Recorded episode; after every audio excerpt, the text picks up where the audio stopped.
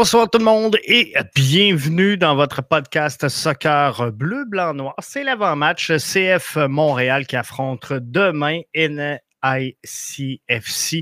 Donc, New York City FC, un match qui sera vraiment intéressant à suivre, un match qui sera vraiment intéressant à surveiller. On va en parler au cours des 30 prochaines minutes, mais ce soir, on vous garde longtemps avec nous parce que sur le coup de 20 heures. On va embarquer avec euh, Richard et Arius pour, euh, bien sûr, le podcast MLS Franco.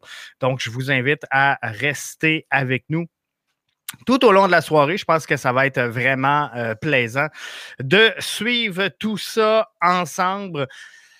Ce soir, dans le plan de match NICFC, c'est sûr qu'on se parle d'Amar Sedic, lui qui vient officiellement de quitter le CF Montréal. On va se parler euh, également du 11 projeté, bien sûr, pour euh, cette rencontre-là. De demain, on va se parler du match baromètre CF, Montréal qui affronte NIC FC. Moi, sincèrement, je le vois comme un match baromètre. Je vais vous expliquer ça, pourquoi je le vois ainsi dans euh, quelques instants. On se parle également euh, du match de demain, trois points qui seront très, très importants. On sait que CF Montréal est euh, impliqué dans une course aux séries plutôt importante tous les points sont importants. Le classement, il est très, très, très serré présentement.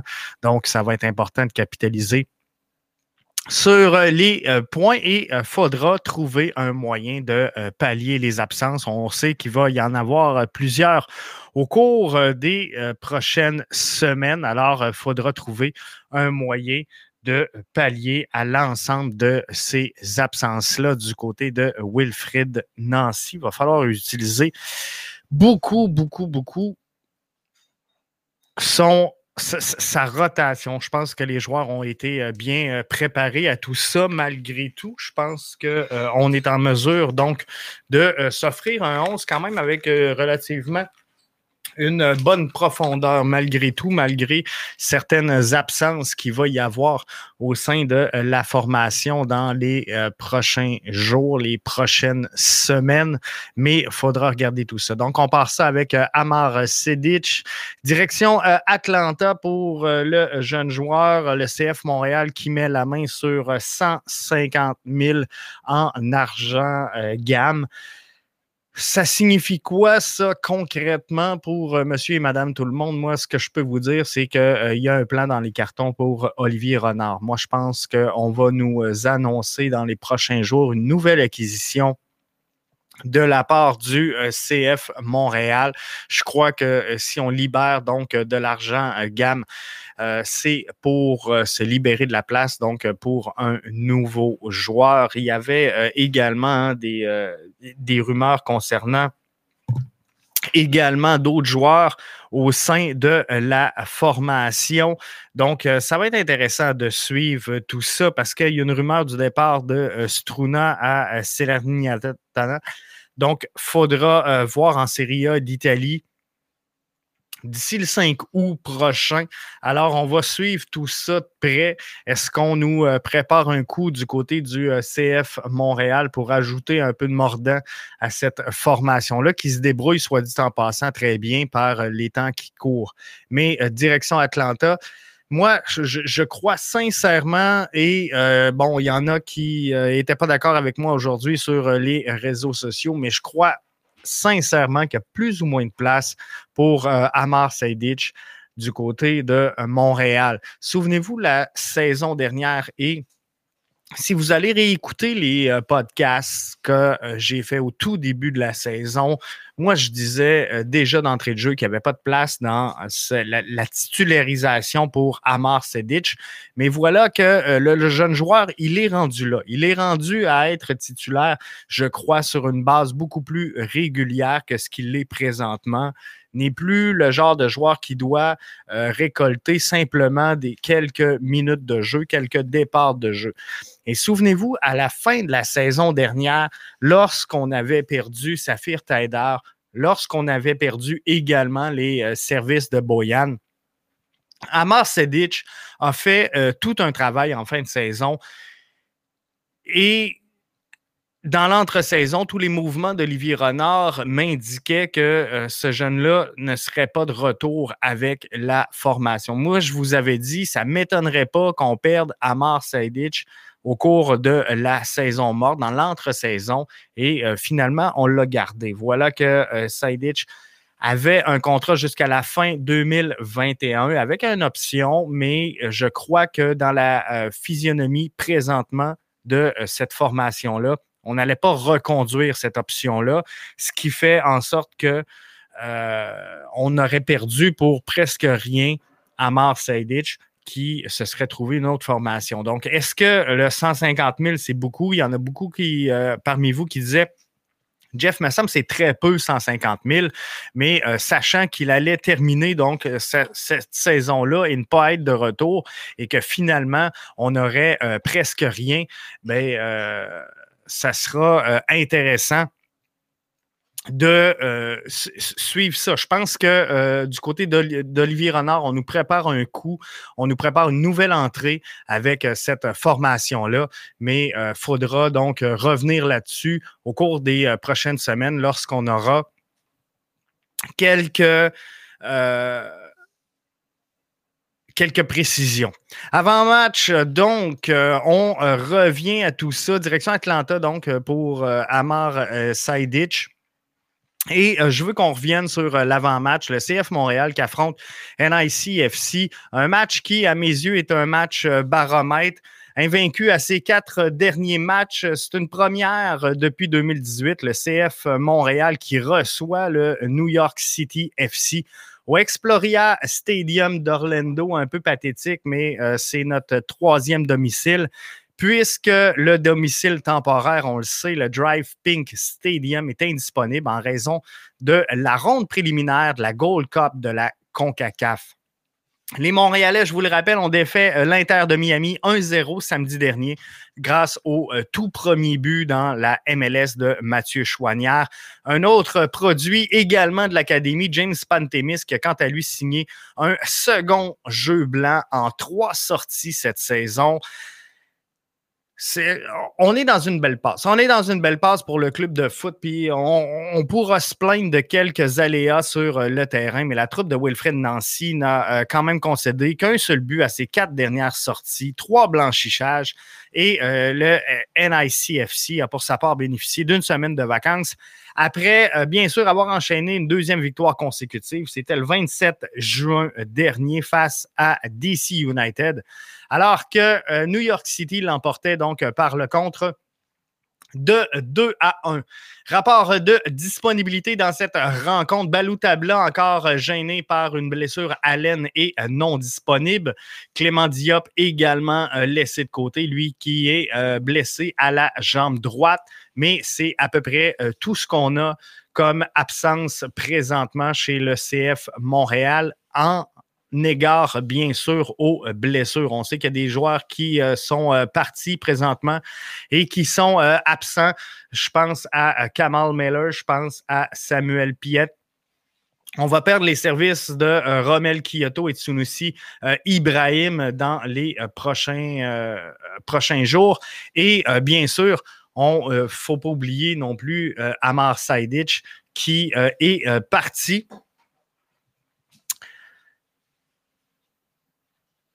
aujourd'hui. Rudy Camacho a atteint le plateau des 5000 minutes disputées en saison régulière le 23 juin dernier face à DC United, le défenseur euh, français qui euh, s'était joint à la formation donc de la MLS a disputé 58 matchs avec le CF Montréal, dont 57 départs. C'est euh, toute une fiche pour lui. Et quand je vous dis c'est un, un, match baromètre, c'est là qu'on va voir vraiment si nos meilleurs joueurs sont nos meilleurs joueurs. L'absence de Kamal Miller mettra une pression supplémentaire sur les épaules de Rudy Camacho pour cette rencontre pour stopper donc euh, une attaque du euh, NIC FC qui est quand même pas tant menaçante. Et, ça, c'est important. C'est important de le voir, mais en, 12 matchs euh, cette saison, le CF Montréal, pas, pas, en 12 matchs, pardon, cette saison, mais en, 12 matchs contre NICFC, Montréal est 1-7 et 4. Le dernier affrontement entre les deux formations, c'était le 24 octobre dernier du côté du Yankee Stadium. Ça s'est soldé par une défaite de 3 à 1 pour l'impact de Montréal à l'époque.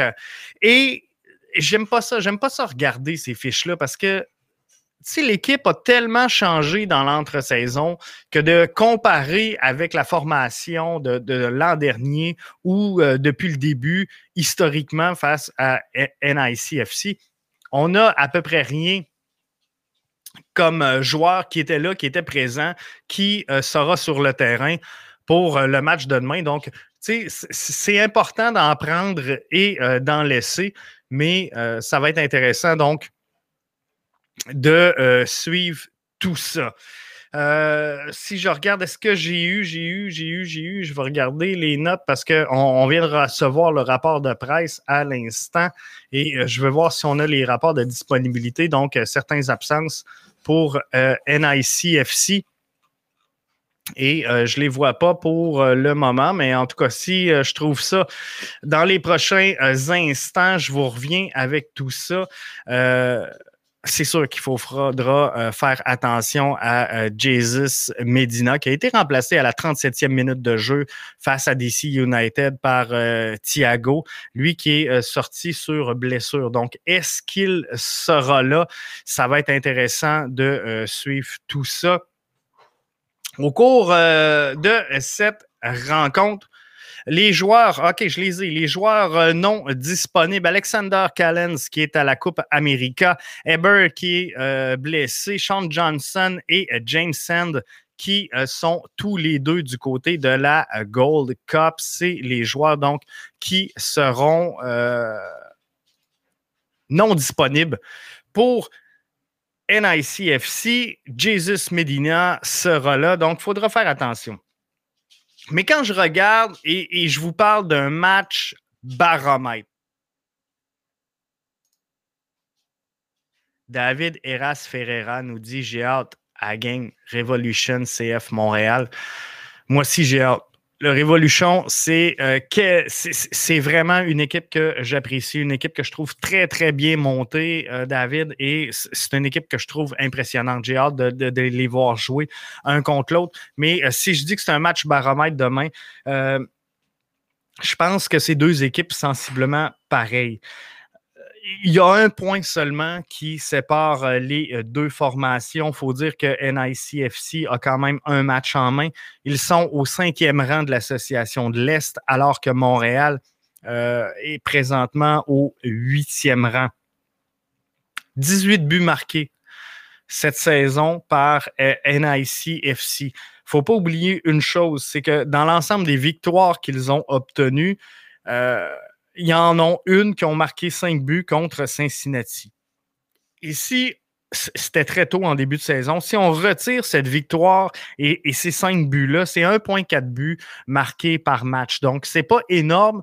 C'est pas une équipe très offensive. Et euh, dans leurs cinq dernières victoires, ils n'ont jamais marqué plus de deux buts. le, seul match qui ont marqué plus de deux buts, c'est euh, la shot de cinq face à Cincinnati. Mais sinon, ils n'ont jamais marqué plus de deux buts. Donc, on a une défensive qui est très euh, hermétique, qui fait le travail, qui concède très peu. On devrait être en mesure de calibrer tout ça. Donc, l'importance dans cette rencontre-là, si on veut prendre les trois points, si on veut prendre les trois points importants, ça va être vraiment de réussir à générer de l'attaque réussir à générer de l'offensive. Et euh, pour le faire, il ben, faudra pallier certaines absences. Entre autres, à la défense, ça part de là. Kamal Miller qui sera absent. On sait que Samuel Piet également sera absent. Deux joueurs qui euh, apportent quand même euh, beaucoup dans la transition et la construction du jeu de l'arrière vers l'avant. Mais Samuel Piet, bon, n'est pas toujours titularisé dans cette formation-là. Kamal Miller fait partie des partants euh, non discutables et non négociables donc de cette formation-là. Joe, Waterman sera disponible. Est-ce qu'il va être partant? J'en doute. C'est pour ça que je m'attends de voir Basson prendre le départ dans la charnière centrale aux côtés de Camacho. Alors, ça va être important. Quand je disais tantôt que euh, Camacho est, un joueur important du, qui, possède un rôle important dans les succès actuels de cette formation-là, c'est pas peu dire. Je pense que euh, tout repose sur lui, mais ça repose également sur une charnière centrale qui est très euh, opaque et qui joue très bien par les temps qui courent. Meller, Camacho et euh, Struna, les trois ensemble, c'est un, bloc qui est très, très, très important. Donc, euh, en euh, laissant la place, fort possiblement, en tout cas selon moi, à Zoran Basson, faudra faire attention et bien évaluer comment est-ce qu'on va la jouer et comment qu'on va pallier cette absence-là? Samuel Piet, c'est une absence qui, euh, malgré tout, se remplace relativement bien parce que, comme je vous dis, au cours des euh, derniers matchs, il n'a pas toujours été titularisé. Donc, on est habitué de le voir dans une rotation et ça, c'est n'est pas trop un problème dans euh, ce cas-là. En haut du terrain, ben, il faudra trouver une façon de dénouer l'impasse. Romel Kyoto, qui devrait être disponible pour cette rencontre-là, c'est sûr qu'il s'en va euh, lui aussi euh, rejoindre sa, sélection. Mais il faut se donner du temps. Il faut se donner du temps et il faut lui donner de la confiance à Romel Kyoto et je pense que ça passe par un but. Donc, il faudra jouer sur lui. David qui nous dit bien hâte d'aller au stade. On a tous hâte d'aller au stade. On n'ira pas pour la Coupe du Monde 2026, par contre. Mais c'est un autre sujet et on va en parler tantôt dans le euh, podcast MLS Franco. Mais moi aussi, David, je fais partie de ceux qui ont vraiment hâte d'aller euh, rejoindre cette euh, formation-là au euh, stade Saputo. Donc, il euh, faudra pallier les, absences et euh, voir la contribution offensive donc, de cette formation-là. Ça va être super important de le faire. Ça va être super important de bien le faire. Et c'est pourquoi, lorsque je regarde le 11 projeté, le 11 que moi j'établirais, je pense que euh, Basson, Camacho et Struna formeront cette euh, charnière centrale devant euh, Pantémis, qui fait très, très bien, hein, soit dit en passant, en l'absence de Clément Diop. Lassie à gauche à titre de titulaire. pourquoi j'ai mis Lassie là? Puis je le sais qu'il y en a qui vont me dire il n'a pas toffé le prochain match. il, y a trois joueurs qui peuvent aller là. C'est Lassie Lapalainen présentement, c'est Zoran Basson et également Mustafa Kiza. Et je peux vous dire qu'on ne devrait pas voir, selon moi, Mustafa Kiza dans la rencontre de demain pour euh, les raisons que vous connaissez tous. Donc, euh, c'est pourquoi j'y vais avec euh, Lassie Lapalainen. Mais ça aussi, ça sera euh, intéressant de voir est-ce qu'il va y avoir une transition au, niveau du poste, puisqu'on a très peu de profondeur pour remplacer Lassie Lapalainen dans le schéma actuel. Donc, moi, si je suis Wilfried Nancy, je vais entrer Waterman en cours de match pour sortir la scie finalement et remonter Basson à, la position de euh, la scie. C'est euh, à peu près ce que je vois. Wanyama et euh, Amdi,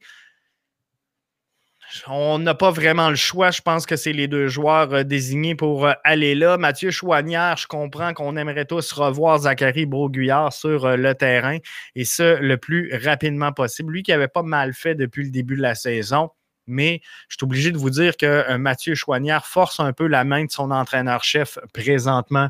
Il y a une relation de confiance qui s'est établie entre les deux joueurs. Mathieu Chouanière est en train de retrouver son momentum et on ne se fera pas de cachette. On s'est longtemps demandé si Mathieu Chouanière était un joueur de niveau MLS. Plusieurs en ont parlé. Euh, est-ce qu'on devrait le faire jouer en CPL? Est-ce qu'on devrait l'envoyer en prêt? Question de, le maintenir en forme. Ça fait longtemps qu'il est avec la formation. Il a eu très peu de minutes de jeu, souvent sous euh, le coup de blessure, j'en conviens. Mais euh, là, il est en train de trouver son rythme. C'est une chose qu'entraîneur-chef, selon moi, tu ne veux pas casser Donc, tu veux profiter de ce momentum-là qu'il a euh, présentement, Mathieu Chouanière, et tu espères garder ça. Euh, dans le fond, donc, euh, Mathieu Chouanière, je le laisserai partant là. Donc, est-ce que modification qui serait possible? Et vous pouvez me revenir. Est-ce qu'on tasse la scie pour faire entrer Zachary Bro-Guyard sur le, le corridor? J'ai senti Chouanière un petit peu moins à l'aise sur le côté gauche lors de la dernière rencontre. Je pense qu'il était beaucoup plus efficace sur le couloir droit. Donc, c'est pour ça que moi, je le partirais comme ça. Mais tantôt, quand je vous ai dit que les options sont minces et euh, qu'on devrait monter Basson pour sortir la scie, et euh, remplacer finalement par euh, Waterman.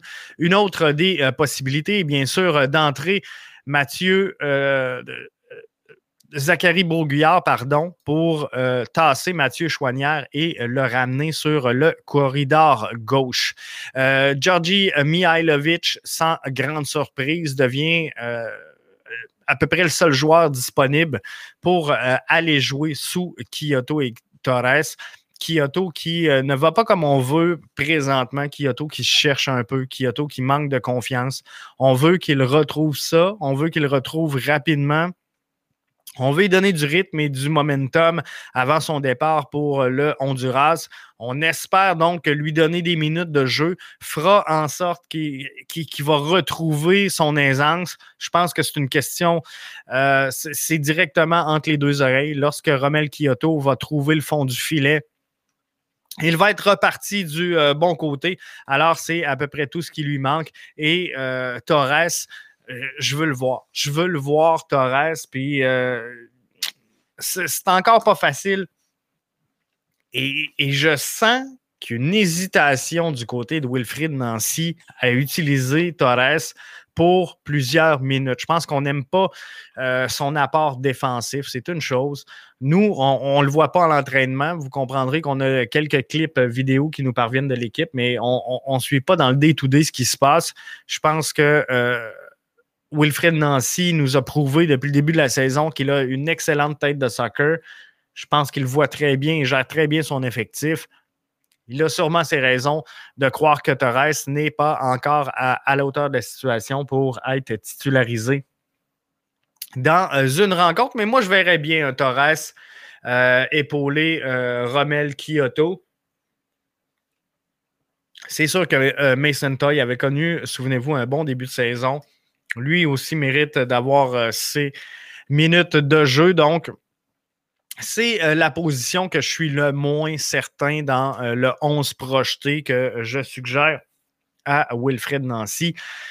Mais je crois sincèrement, pour ce que j'ai vu de Torres, qui pourrait aider vraiment cette euh, formation-là à accomplir du succès. Maintenant, je vous parle d'un match baromètre. Est-ce que Wilfried Nancy pense la même chose que moi? Je lui ai posé euh, la question. On écoute la réponse de Wilfried Nancy.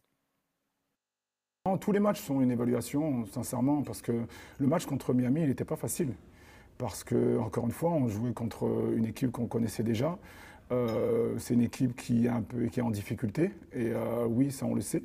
Mais encore une fois, les joueurs devaient rester encore une fois, comme je dis souvent, sur la tâche et l'ont bien fait. Donc euh, contre New York City, ça va être un, bon match avec un style de jeu différent. Donc c'est ça qui m'intéresse parce que New York City propose quelque chose de différent par rapport aux équipes qu'on a rencontrées. Donc, euh, donc voilà, donc, euh, ça peut être une évaluation comme vous dites, mais plutôt voir comment ça va se passer, voir nous qu'est-ce qu'on est capable de, proposer dans le jeu contre cette équipe-là. Donc, on va voir qu'est-ce qu'on est capable de proposer dans le jeu.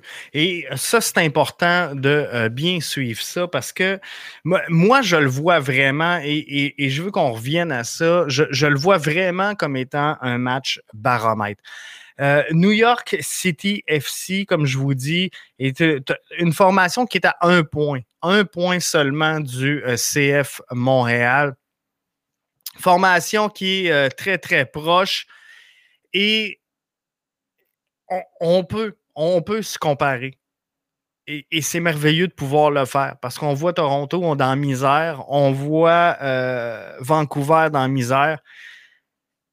On se débrouille très, très bien du côté de Montréal. Et notre réalité, euh, il y en a plein qui me reprochent de comparer Montréal à Toronto et Vancouver. Et, si je les compare, c'est tout simplement sur la base que c'est trois équipes canadiennes.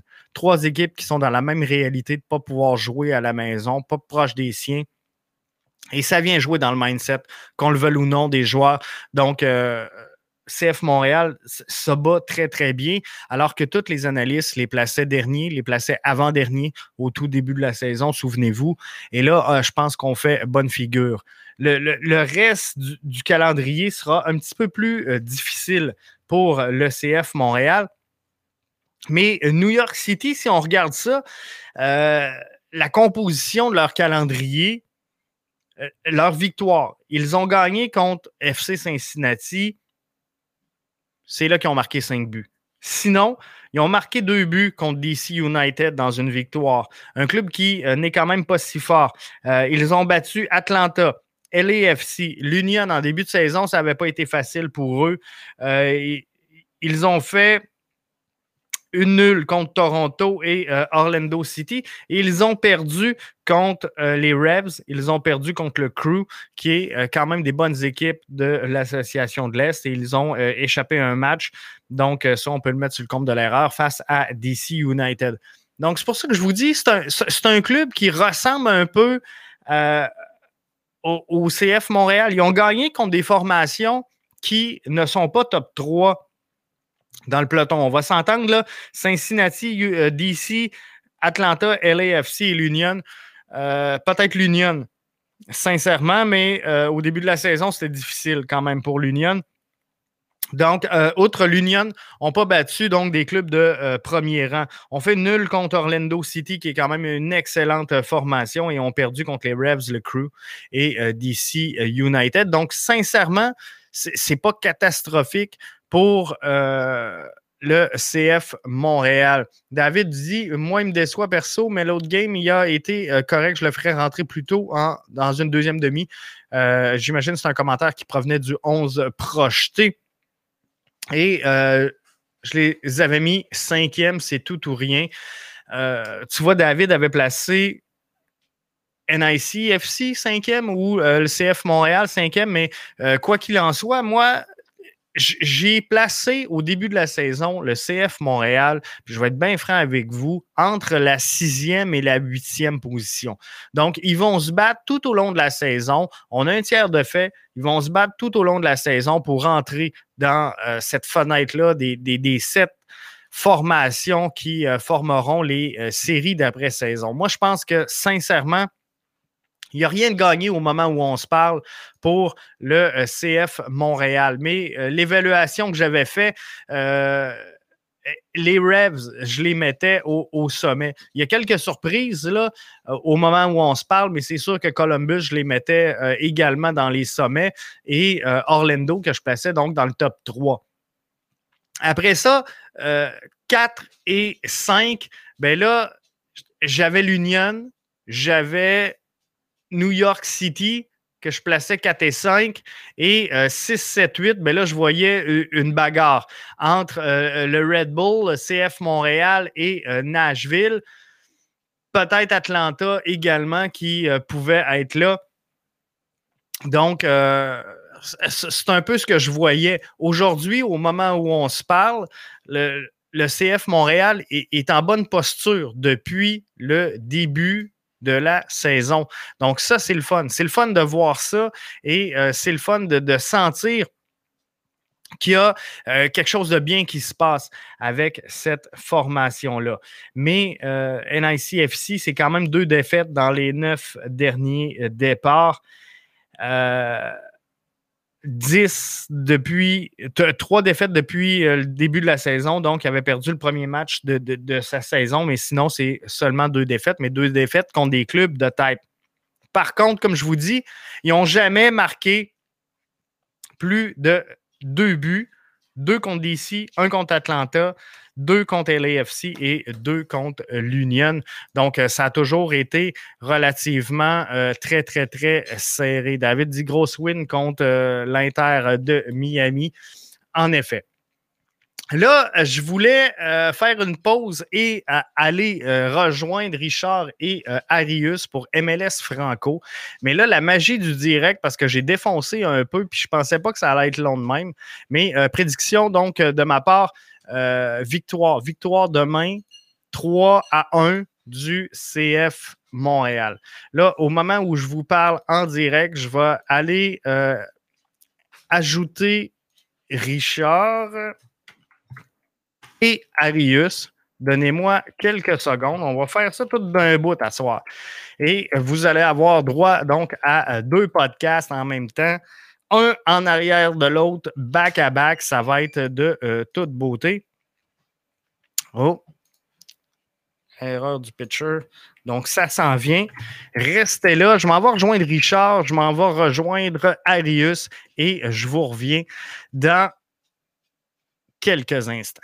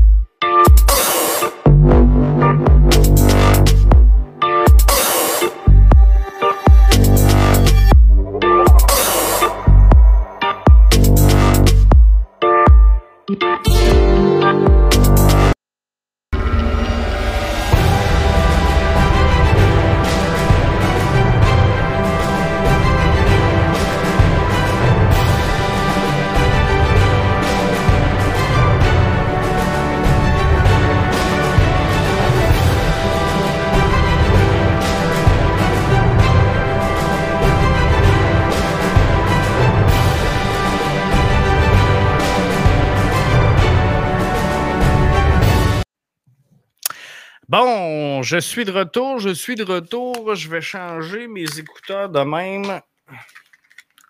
De retour, donc, euh, MLS Franco, vous avez vu, on a changé le petit sigle, ça va bien, c'est euh, merveilleux. Euh, MLS Franco, donc, un petit tour de la MLS édition du 6 juillet 2021. Et ce soir, dans votre podcast, MLS Franco. On a euh, plein de sujets euh, qu'on veut euh, discuter avec vous, plein de sujets sur lesquels on veut jaser. On va jaser de Montréal, CF Montréal qui fait bien versus les autres équipes canadiennes. On va se parler des équipes canadiennes qui font, pas les équipes canadiennes, mais les équipes qui payent le plus, qui ne sont pas nécessairement les euh, meilleures équipes, qui n'ont pas nécessairement le meilleur rendement. C'est euh, Richard, donc, euh, qui, Mathieu qui euh, nous présentait ce euh, texte-là sur BBN qui nous faisait donc une mise à jour.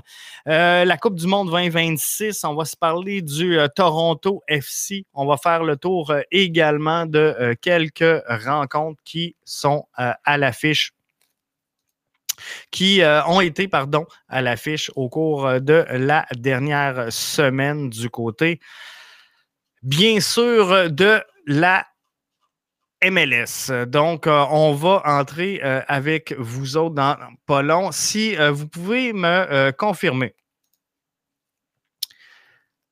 est-ce que selon vous, et, là, je veux vos commentaires sur Facebook, je veux vos commentaires sur Twitter. Est-ce que le CF Montréal performe au-delà de ce que vous attendiez comme performance depuis le début de la saison. Moi, sincèrement, j'adore la euh, performance du CF Montréal. J'adore la tenue du CF Montréal présentement. Et là, on va euh, aller euh, rejoindre dans un premier temps Richard. Salut Richard, ça va bien? Ça va très bien, toi? Ça va super bien. On va juste changer mes écouteurs. Là, tu m'entends? Oui, parfaitement. Excellent. Euh, Arius semble avoir quelques petites difficultés parce que je le vois, mais je ne le vois pas. mais euh, ça devrait euh, être bon dans euh, quelques instants. Donc, venez nous rejoindre pour euh, MLS Franco et venez nous dire, donc, si, selon vous, le CF Montréal figure bien présentement, est-ce qu'ils sont meilleurs ou moins pires que ce que vous attendiez depuis le début de la saison? Mais on va partir ça avec Richard qui a marqué un but. Avez-vous vu les highlights? Suivez-vous le CF? CS 67. Mais non, sans farce, euh, gros match. Euh. Ouais, dans l'ensemble, ouais, ça a été un gros match. Moi, personnellement, j'aurais aimé ça qu'on aille chercher les trois points parce que je pense qu'on le méritait. On a, personnellement, on a deux minutes du début à la fin. C'est sûr, été un peu plus compliqué euh, vers la fin de la première mi-temps, mais deuxième mi-temps, s'est rattrapé. Puis je pense qu'on avait quasiment le momentum. Puis tu pars de mon but parce que j'ai pratiqué souvent les pénalties quand j'étais jeune parce que les coachs me disaient ah ça sert à rien de pratiquer les pénalties ben ça arrive pas souvent mais je me suis dit non je vais quand même le pratiquer pareil puis je savais que le gardien avait bougé un peu vers sa droite donc euh, moi j'ai décidé d'aller au milieu directement puis euh, j'ai comme pas j'ai pas stressé mais j'allais j'ai failli faire une palinka parce que je savais qu'elle allait bouger puis je voulais comme épater la galerie si on veut donc euh, ben, c'est pour ça que j'ai voulu aller directement au centre c'est parfait ça Arius, ça va bien? Ça va super, les gars, ça va super. Allô, Richard, salut, salut, salut. Salut, Arius. Je suis en train de dire qu'on avait encore une fois euh, un gros show, gros show. Gros euh, show. David qui nous dit J'espère que le CF euh, Montréal va remporter le championnat canadien pour aller en Ligue des champions. Je ne sais pas si on va avoir en, en, Ligue des champions de la CONCACAF, bien sûr. Je ne sais pas si on va avoir un championnat canadien cette année. Je ne sais pas plus. Il y a peu de nouvelles concernant ça, à moins que je me trompe, mais j'aimerais ça qu'il y en ait un, bien évidemment. Puis là, avec les performances de Toronto, on peut comme pas vraiment retourner Toronto là. quand ça va mal, ça va mal là-bas. Là. Le congé du monde du coach, perdre 7 à 1 face à DC United en plus. Donc, euh, c'est sûr, ça va mal. Y, y, a-tu un moment, Arius, où il n'y a, plus rien à faire? Moi, je pense. Euh, Chris Armus, à, dans mes, à mes yeux, à moi, là, je, pense qu'il mhm. euh, est un bon entraîneur-chef.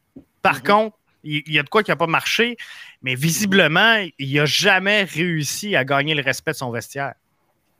Souvenez-vous, les gars, on, avait fait part, de ça, puis je vous avais dit que il a perdu, je croyais, puis je le savais qu'il avait perdu ce vestiaire-là parce que Altidor, guys, Rosé Altidor, veut ou veut pas, qu'il soit un caractère ou un individu, euh, il a fait ce qu'il avait à faire pour Toronto FC en tant que joueur quand il a signé à Toronto FC. Et puis, souvenez-vous, qu'est-ce qu'il a dit, lui, quand il a re-signé avec Toronto FC, qu'il était un Toronto FC for life, pour la vie. Donc, euh, euh, euh, le, coach s'est retrouvé dans une situation qui était très délicate. Et puis, il n'a pas su gérer cette situation-là. Mm-hmm. Et puis, ça lui a coûté son boulot, puis ça lui a coûté son vestiaire, ça lui a coûté son équipe. Et puis, il a perdu confiance dans tous ses joueurs. Et puis, malheureusement, c'est toujours ça. C'est toujours l'entraîneur qui paye pour quand l'équipe va pas bien. Et puis, euh, ben, Chris Thomas n'a pas pu faire euh, ce qu'il avait besoin à faire. Bill Manning, euh, le président de, le, président de, de Toronto FC, a bien dit c'est dommage pour Chris Armers qui n'a pas pu s'établir à Toronto parce que, comme tu l'as bien, tu l'as si bien mentionné, JF, effectivement, c'est un bon entraîneur, c'est un très bon entraîneur qui a eu un très bon passé avec les Red Bulls et puis mais malheureusement, ça n'a juste pas fonctionné dans le vestiaire de, des TFC. Et, 10 matchs, Richard, c'est très peu. Là. 10 matchs pour vraiment dire euh, on assis un nouvel entraîneur, c'est pas beaucoup pour évaluer le travail. Non, pas du tout. Puis tu vois aussi que Toronto, ça a été euh, vraiment difficile au niveau des blessures parce que c'est ça qui a fait en sorte que Chris Armas, outre ses performances euh, sur le terrain, c'est sûr que les blessés, ça a été vraiment difficile à gérer parce que c'est sûr qu'avec les joueurs comme euh, Pozuelo, Mavinga qui a été blessé un certain temps, Osorio qui est quand même un pilier très important au niveau de du milieu, ces, ces joueurs-là sont quand même des joueurs quand même assez des joueurs cadres. Donc forcément, ça brime un peu la, prestation des joueurs de Toronto, même du coach qui veut implanter son système de jeu. Mais en même temps, Chris Harman, je suis, sais pas, c'est un bon entraîneur, mais je, savais qu'il y avait Anguille sous roche parce que ça cadrait pas vraiment le style torontois. Parce que même quand j'ai quand j'ai vu qu'elle était engagée par Toronto, je me suis dit, ah, je sens que ça va mal finir parce que Toronto, c'est une équipe qui est vraiment axée sur la possession. Puis Armas, c'est quelqu'un qui est vraiment axé sur le pressing constant, comme il l'a fait chez Red mhm. Bulls. Donc, mhm. forcément, ça ne cadrait pas vraiment avec le style de jeu que Toronto avait. Mais en même temps, c'est quand même un entraîneur qui est quand même un, très, très bon coach, qui a un bon pédigré, qui a été mhm. sur euh, l'aile de Jesse Marsh. Donc, euh, je me suis dit que ça allait être pas si pire, mais oui, comme tu l'as mentionné, c'est sûr que ça fait mal pour euh, Toronto, mais en même temps, je suis pas surpris de le voir dit parce que ça ne cadre pas vraiment la philosophie de Toronto. Là, euh, euh, la prochaine question qu'on doit se poser du côté de Toronto, c'est est-ce qu'on va euh, revoir Josie Altidore? On sait que bon, la direction devait y parler. moi, personnellement, j'ai détesté Josie Altidore dans les dernières saisons. Mais là, aujourd'hui. Il a fait très mal à l'impact dans les dernières oh, il a fait très, très mal. Mais là, aujourd'hui, le CF Montréal qui libère de la gamme 150 000 en laissant aller à Marceditch à Atlanta. Moi, je me suis dit, ça serait bien que Altidore dise Regarde, c'est fini à Toronto, je m'en vais à Montréal. Tu sais, je, le déteste, mais je le signe demain matin, c'est sûr. Mm-hmm. C'est une personnalité bouillante.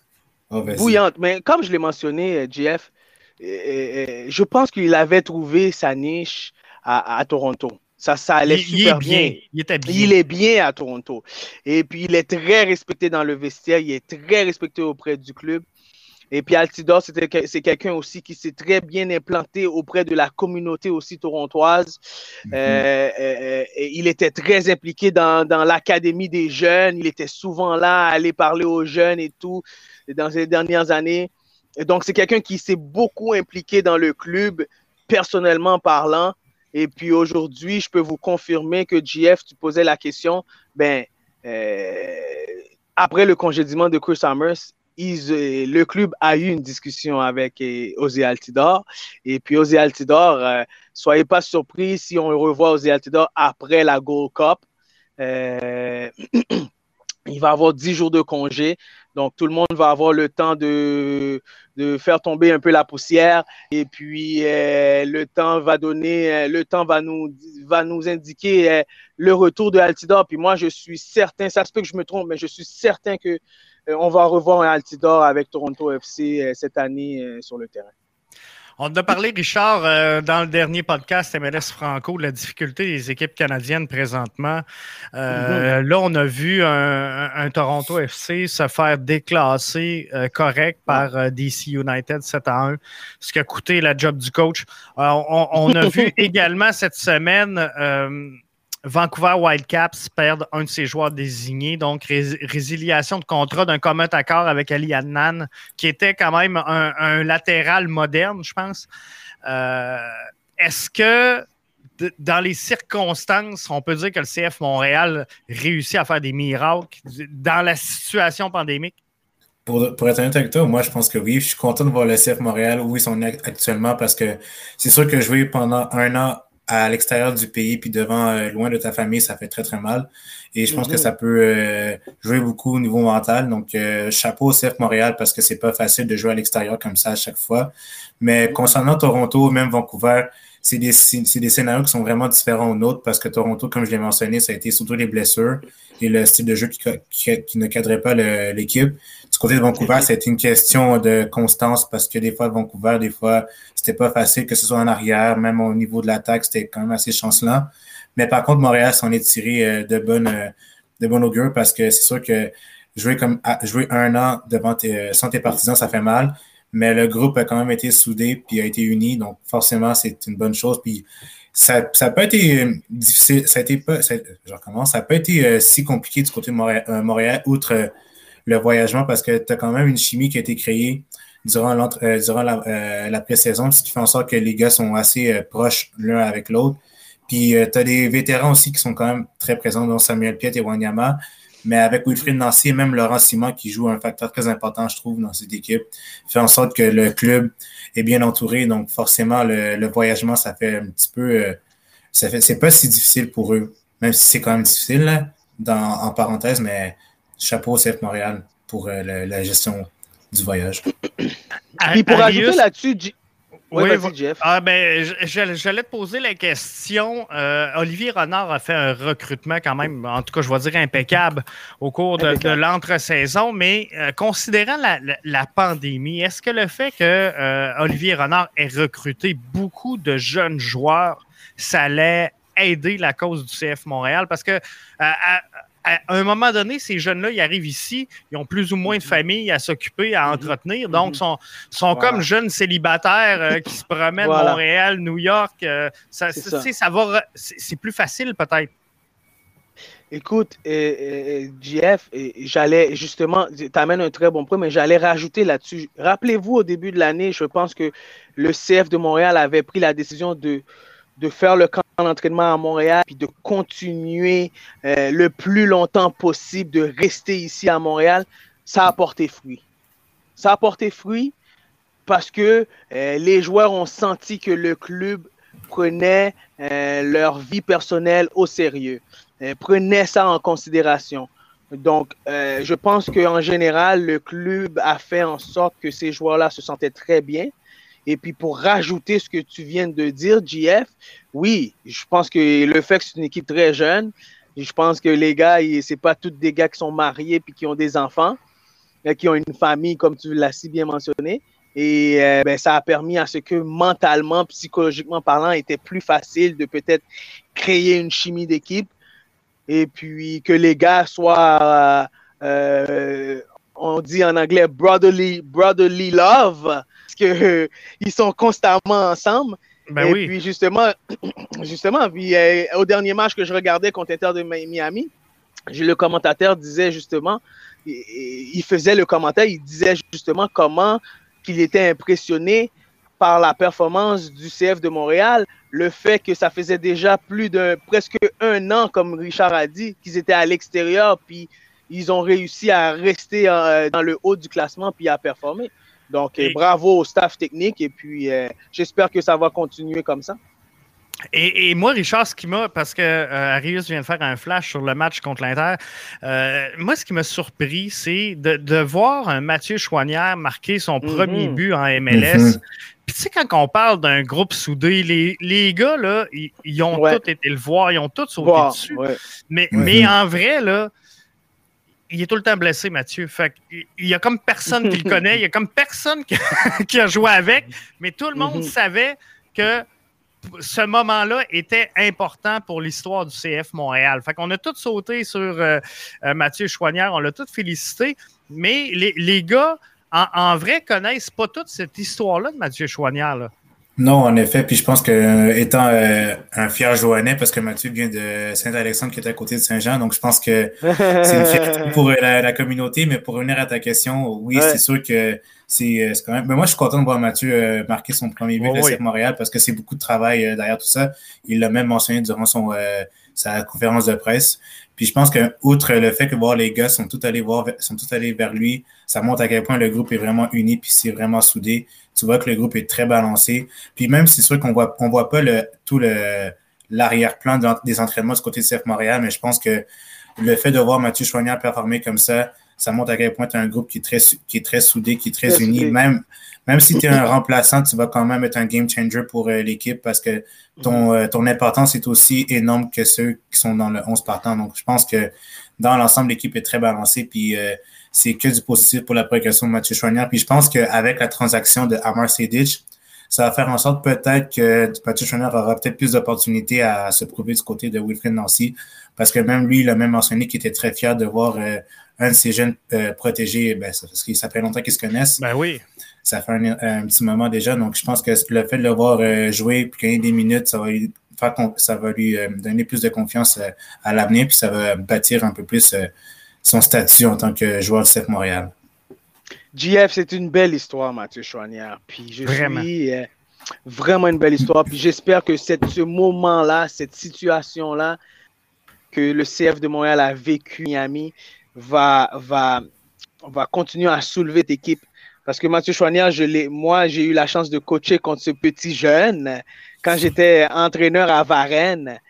Et, euh, euh, le voir arriver à là, euh, où ce qu'il est aujourd'hui, et puis après toutes ces adversités, puis continuer à se battre, et puis à jouer un match de MLS, puis marquer un but gagnant pour l'équipe de sa ville.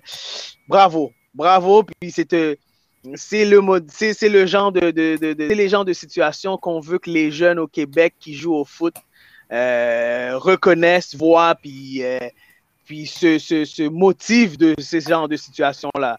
Parce que je pense que euh, on l'a déjà parlé dans le passé.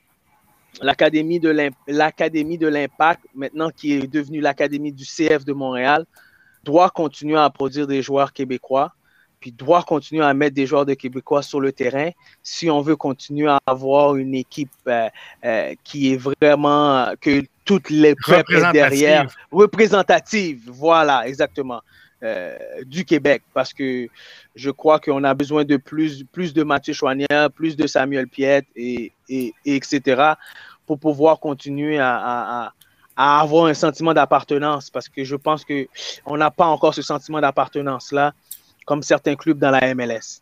Puis là, c'est pas le talent qui manque aussi du côté du Québec parce que tu vois, outre Mathieu Chouanière, tu regardes du côté de la CPA, tu as plein de Québécois qui percent, dont des Mohamed Farsi, des Jonathan Sirois qui étaient prêtés, des Sean Rape, etc. Même des anciens du CF Montréal qui évoluent du côté de la CPA. Puis je pense que tu as même un bon point comme quoi ça prend une bonne représentation du Québec parce que c'est sûr que là, je vais pas lancer un débat sur euh, la Coupe du Monde de 2026, mais Là, on va en parler plus tard, mais ça, c'est un sujet très important parce que très important, si, tu vois, si tu vois la progression du Québec euh, au niveau du foot, ça monte vraiment beaucoup. Puis le fait de voir euh, la Coupe du Monde qui a été annulée du côté euh, de Montréal, ça, ça fait mal. Mais je pense que de, voir des jeunes joueurs comme Mathieu Chouanière inspirer une autre génération à venir, c'est que du positif pour les jeunes Québécois et Québécoises qui veulent s'adonner à ce sport. Donc voilà, mhm. tout simplement. Mhm. Effectivement. David qui disait l'équipe est bien balancée. Effectivement, je pense qu'on a vraiment euh, une équipe qui est euh, bien balancée. Puis euh, je, vous rejoins tellement, les gars, quand on parle de représentation québécoise, puis de dire qu'il faut que le, CF Montréal mette l'emphase là-dessus. Et Richard, bon, en fait, un, petit aparté sur la Coupe du Monde. CF Montréal, donc, qui publié aujourd'hui. C'est avec regret que le CF Montréal a appris le retrait de la ville de Montréal du processus de sélection des villes hautes candidate pour la Coupe du Monde de la FIFA 2026. Euh, être partie prenante de l'événement sportif fort de la planète représentait pour notre ville une, opportunité unique, non seulement pour la croissance de notre sport, mais aussi pour faire rayonner encore davantage notre métropole à travers le monde. Nous tenons à souhaiter le meilleur des chances au comité de Edmonton et Toronto dans leur processus de sélection pour la Coupe du Monde de la FIFA 26. Edmonton et euh, Toronto, Arius sont morts de rire parce que pour le même prix, ils vont avoir plus de matchs euh, vu qu'on on, se retire. Mais euh, est-ce que justement, si on avait plus de Mathieu Chouanière, si on avait plus de Samuel Piette, est-ce que aujourd'hui le discours serait différent? Ou faut juste attendre que euh, ces joueurs-là, Richard en parlait, il y a des joueurs en CPL, des Sean Rea, des Jonathan Serrois. Est-ce qu'il faut juste attendre que cette génération-là grimpe pour euh, arriver finalement au, niveau des décideurs? Parce que euh, finalement, moi, je pense que le, soccer, moi, je suis vraiment déçu, vraiment déçu de la, décision je pense qu'on a manqué de vision du côté du, gouvernement. Puis je ne veux pas nécessairement faire de la politique ici ce soir, mais je, pense que mhm. c'est ça. Mhm. Mais mhm. je, me trompe-tu ou, le soccer, c'est la confirmation aujourd'hui que ce sport-là n'a pas encore trouvé sa place euh, au, Québec? Mais, mais, mais, JF, euh, on a eu cette conversation-là. Euh, je pense que l'hiver dernier, concernant la Coupe du Monde. Et puis moi, le premier euh, euh, euh, aspect que je pourrais dire, c'est que elle est où, ils sont où les gens qui gèrent le foot ici au Québec? Ils sont où ces gens-là? Ils sont en train de former des clubs. mais mais à, la fin, à la fin de tout, guys, il faut se dire les vraies choses parce que le gouvernement peut bien essayer de vouloir investir de l'argent pour obtenir un événement, mais si il n'a pas la culture du foot Et puis, les gens qui ont la culture, qui sont supposément, qui ont, sont supposément d'avoir la culture du foot, qui sont supposément d'être les gens de référence pour le foot au Québec, ils sont où? On les entend pas parler quand, quand il y a peut-être six mois de ça, on avait dit que c'était en péril la Coupe du Monde à Montréal. On l'avait dit il y a six mois de ça que c'était en péril. Donc, est-ce qu'on s'est assis? Oui, sûrement on s'est assis avec le gouvernement, mais est-ce qu'on s'est vraiment battu pour avoir un événement comme ça? Quand on a un, une aréna à Québec de 440, 400 combien millions de dollars, qu'on on veut obtenir une équipe de la Ligue nationale qu'on n'a toujours pas. C'est ça. Mais on n'a pas d'argent pour le soccer. Et, tu sais, moi, et, et, je pense que le calcul, Comment je pourrais dire? Moi, je pense que la déficience, c'est au niveau de la culture soccer qui est pas assez implantée au Québec. Puis là, monsieur et madame tout le monde, le, problème, là, c'est qu'on ne gère pas selon les priorités et la vision. On gère selon le nombre de votes.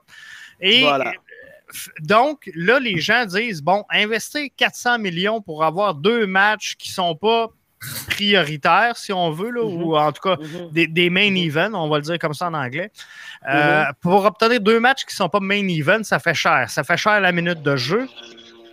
Mais c'est sûr que si tu dis, nous, on a une infrastructure qui s'appelle le stade olympique, on le met à jour 450 millions pour deux matchs, puis après, il n'y a rien dedans, c'est sûr, c'est sûr que c'est pas rentable, mais je, ne pense pas que ce soit l'approche qu'il faut avoir. Il faut, euh, tu sais, dire, oh, bon, tant qu'à mettre 400 millions, on va le moderniser sur le sens du monde. On va faire de la place, par exemple, au, euh, CF Montréal, euh, pour qu'ils puissent jouer à l'année dans le stade. On va, euh, en mettant un stade rétractable, on va jouer avec les alouettes peut-être sur, sur le terrain. Il, il, y a plein de manières. Ça va devenir un des, des, des, spectacles effervescents à Montréal. Bref. Écoute, même moi, c'était même une opportunité, JF, de voir faire grandir le stade Saputo ou, je sais pas moi, faire grandir notre club. Parce que en 94, il y a la Coupe du Monde aux États-Unis. C'est ça qui a permis, peut-être tu pas encore né, Richard. C'est ça qui a permis. L'essor de la MLS. L'essor de la MLS, exactement. Donc, c'était tout ça qui a déclenché le, la, MLS aujourd'hui qu'on a. Donc, euh, on a une CPL, on a une Premier League Soccer Canadian Premier League. Les, ces gens-là qui sont derrière, et puis toutes les fédérations qui sont à travers le pays, n'ont pas réussi à convaincre la FIFA d'avoir un événement comme une grande ville comme Montréal. Et puis j'espère que Vancouver aurait été une des villes aussi, mais Vancouver n'est même pas là. Euh, Edmonton, je peux savoir pourquoi, l'effet Alfonso Davis. Puis Toronto, ben, Toronto FC ben, ont été champions de la MLS dans les dernières années. Donc, euh, on voit les avantages. Mais après ça, est-ce que c'est le fait que on, avait, je sais pas moi, je sais pas je sais plus quoi penser parce que notre foot, on a beaucoup, on c'est le sport le plus pratiqué maintenant au Québec au niveau mhm. amateur. Donc, juste pour, je peux pas juste, Donc, Richard, je sais pas si tu voulais rajouter quelque chose là-dessus. Oui, tout à fait. Puis juste le fait qu'on mentionne le stade olympique, ça fait, ça fait combien de fois qu'on a eu ce débat-là, que ce soit ici, que ce soit dans les années précédentes, le nombre de fois qu'on a eu le débat sur euh, le changement de gazon, l'infrastructure au niveau du stade olympique? Parce que si tu regardes du côté de la Coupe du Monde au Brésil, outre le, le Maracana, le, le gouvernement brésilien a quand même investi également pour un stade qui a valu des millions, même à la limite pas des milliards, mais des millions de dollars mais ils ont comme, après la Coupe du Monde, ils ont quand même bien investi le stade en faisant des musées à l'intérieur du stade Maracana. Donc ça, ça pourrait être une solution que même euh, à Montréal, on pourrait faire, mais ça fait de nombreuses années qu'on a eu ce débat sur le stade olympique, comme quoi le gazon n'était pas très professionnel, qu'il manque un peu plus de, de, structure au niveau du stade. Puis je pense que même encore là, c'est un coup raté de la part non seulement du gouvernement, mais aussi de la fédération, parce que même le directeur général, Mathieu Chamberlain, avait dit que c'était comme un gros regret de la part euh, du gouvernement de pas comme investir euh, là-dedans. Donc ça, c'est une occasion ratée de la part des deux, des, deux, des deux clans. Mais je pense que ça aurait donné énormément de boost au niveau économique parce que si tu regardes du côté touristique, ça amène beaucoup, mais énormément d'argent.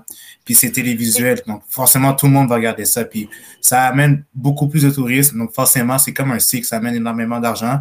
Donc l'engouement va être un peu plus présent. Puis même même quand tu l'as mentionné, l'effet MLS en 94, j'étais pas né, mais c'est pas grave, mais ça, peut, amener un peu, plus d'engouement aussi du côté euh, foot canadien parce que c'est au Canada, donc forcément, on va s'intéresser à ce qui, ce qui euh, a trait au sport, euh, au club canadien, même aux ligues canadiennes, exemple en CPA, même en PLSQ. Donc forcément, ça peut être intéressant pour les, les touristes ou même les Européens, Sud-Américains, bref, de s'intéresser au sport ici au Québec, même au Canada. Donc, c'est une occasion ratée de la part des deux. C'est ça. Et, pour finir là-dessus, JF, juste, pour finir là-dessus, JF, je veux rajouter quelque chose vraiment important pour moi. C'est que, c'est que je, vois ça passer. Le ministère de loisirs du sport ne dit absolument rien. Et on a un programme de sport-études qui est implanté, soccer, qui est implanté à travers la province. Donc, c'est pas comme si le foot n'est pas connu là. C'est pas comme si on sait pas c'est quoi le foot. Oui, on a un problème au niveau de la culture du foot. Mais c'était le moment d'instaurer cette culture footballistique avec la Coupe du Monde. Si on veut un jour euh, que le Québec reconnaît le, foot comme un sport euh, euh, national à un moment donné. Le hockey est devenu un sport national euh, avec des années parce que les Canadiens de Montréal gagnaient des Coupes Stanley année après année.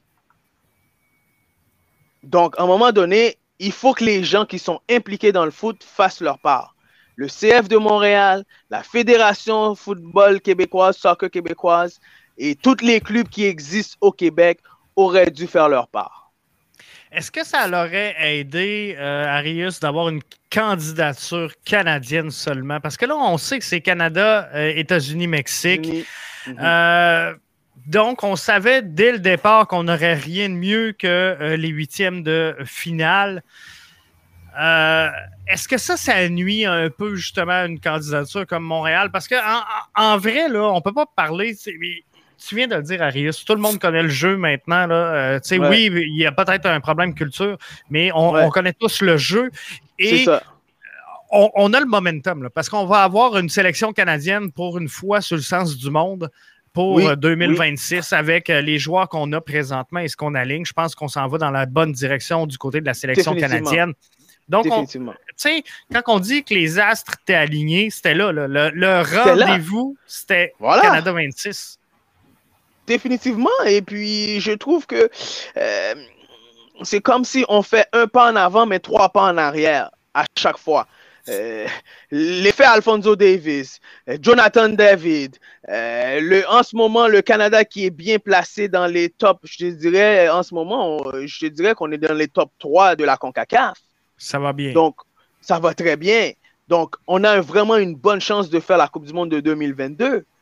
Donc, imaginez-vous si on fait la Coupe du Monde de 2022, puis en 2026, eh ben, on rate la chance d'avoir euh, euh, des matchs, que ce soit à Montréal ou à Toronto ou Edmonton. Jusqu'à présent, en ce moment, Edmonton-Toronto n'ont pas encore eu le. Il s'est pas encore passé, là.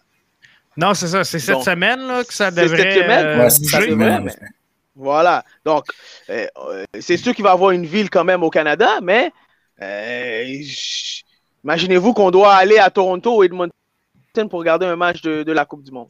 Non, c'est ça. ça. ça. fait comme pas de sens. Mais si tu regardes dans l'ensemble du tournoi, c'est que des que des villes métropoles. Si, exemple, tu prends Toronto, tu prends euh, LA, tu prends même au Mexique euh, le stade mythique, euh, le Guadalajara.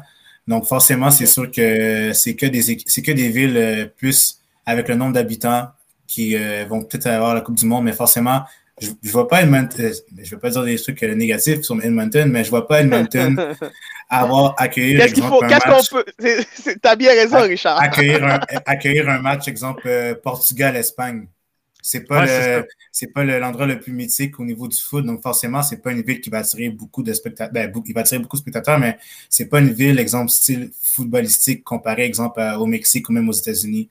Donc, forcément, peut-être que ça peut jouer sur la balance, mais je vois plus une ville comme Toronto, qui est quand même la métropole du Canada, accueillir des matchs parce que c'est une ville qui est très, très multi, euh, multi-ethnique. Donc, forcément, c'est une ville reconnue mondialement aussi. Reconnue mondialement exactement. aussi. Exactement. Exactement. Donc, forcément, les infrastructures sont présentes. Donc, c'est sûr que c'est une équipe, c'est une ville qui va attirer beaucoup de touristes. Donc, forcément, je pense que ça va être euh, que du positif pour Toronto, mais encore une fois, euh, Edmonton, je pense pas que ça va, ça va marcher, mais j'espère que ça va marcher, mais en tout cas, on verra. Ben, Toronto, eux autres, ils vont l'avoir, puis euh, ils ont le momentum parce qu'ils ont une bonne formation en MLS présentement. ça risque d'être convaincant.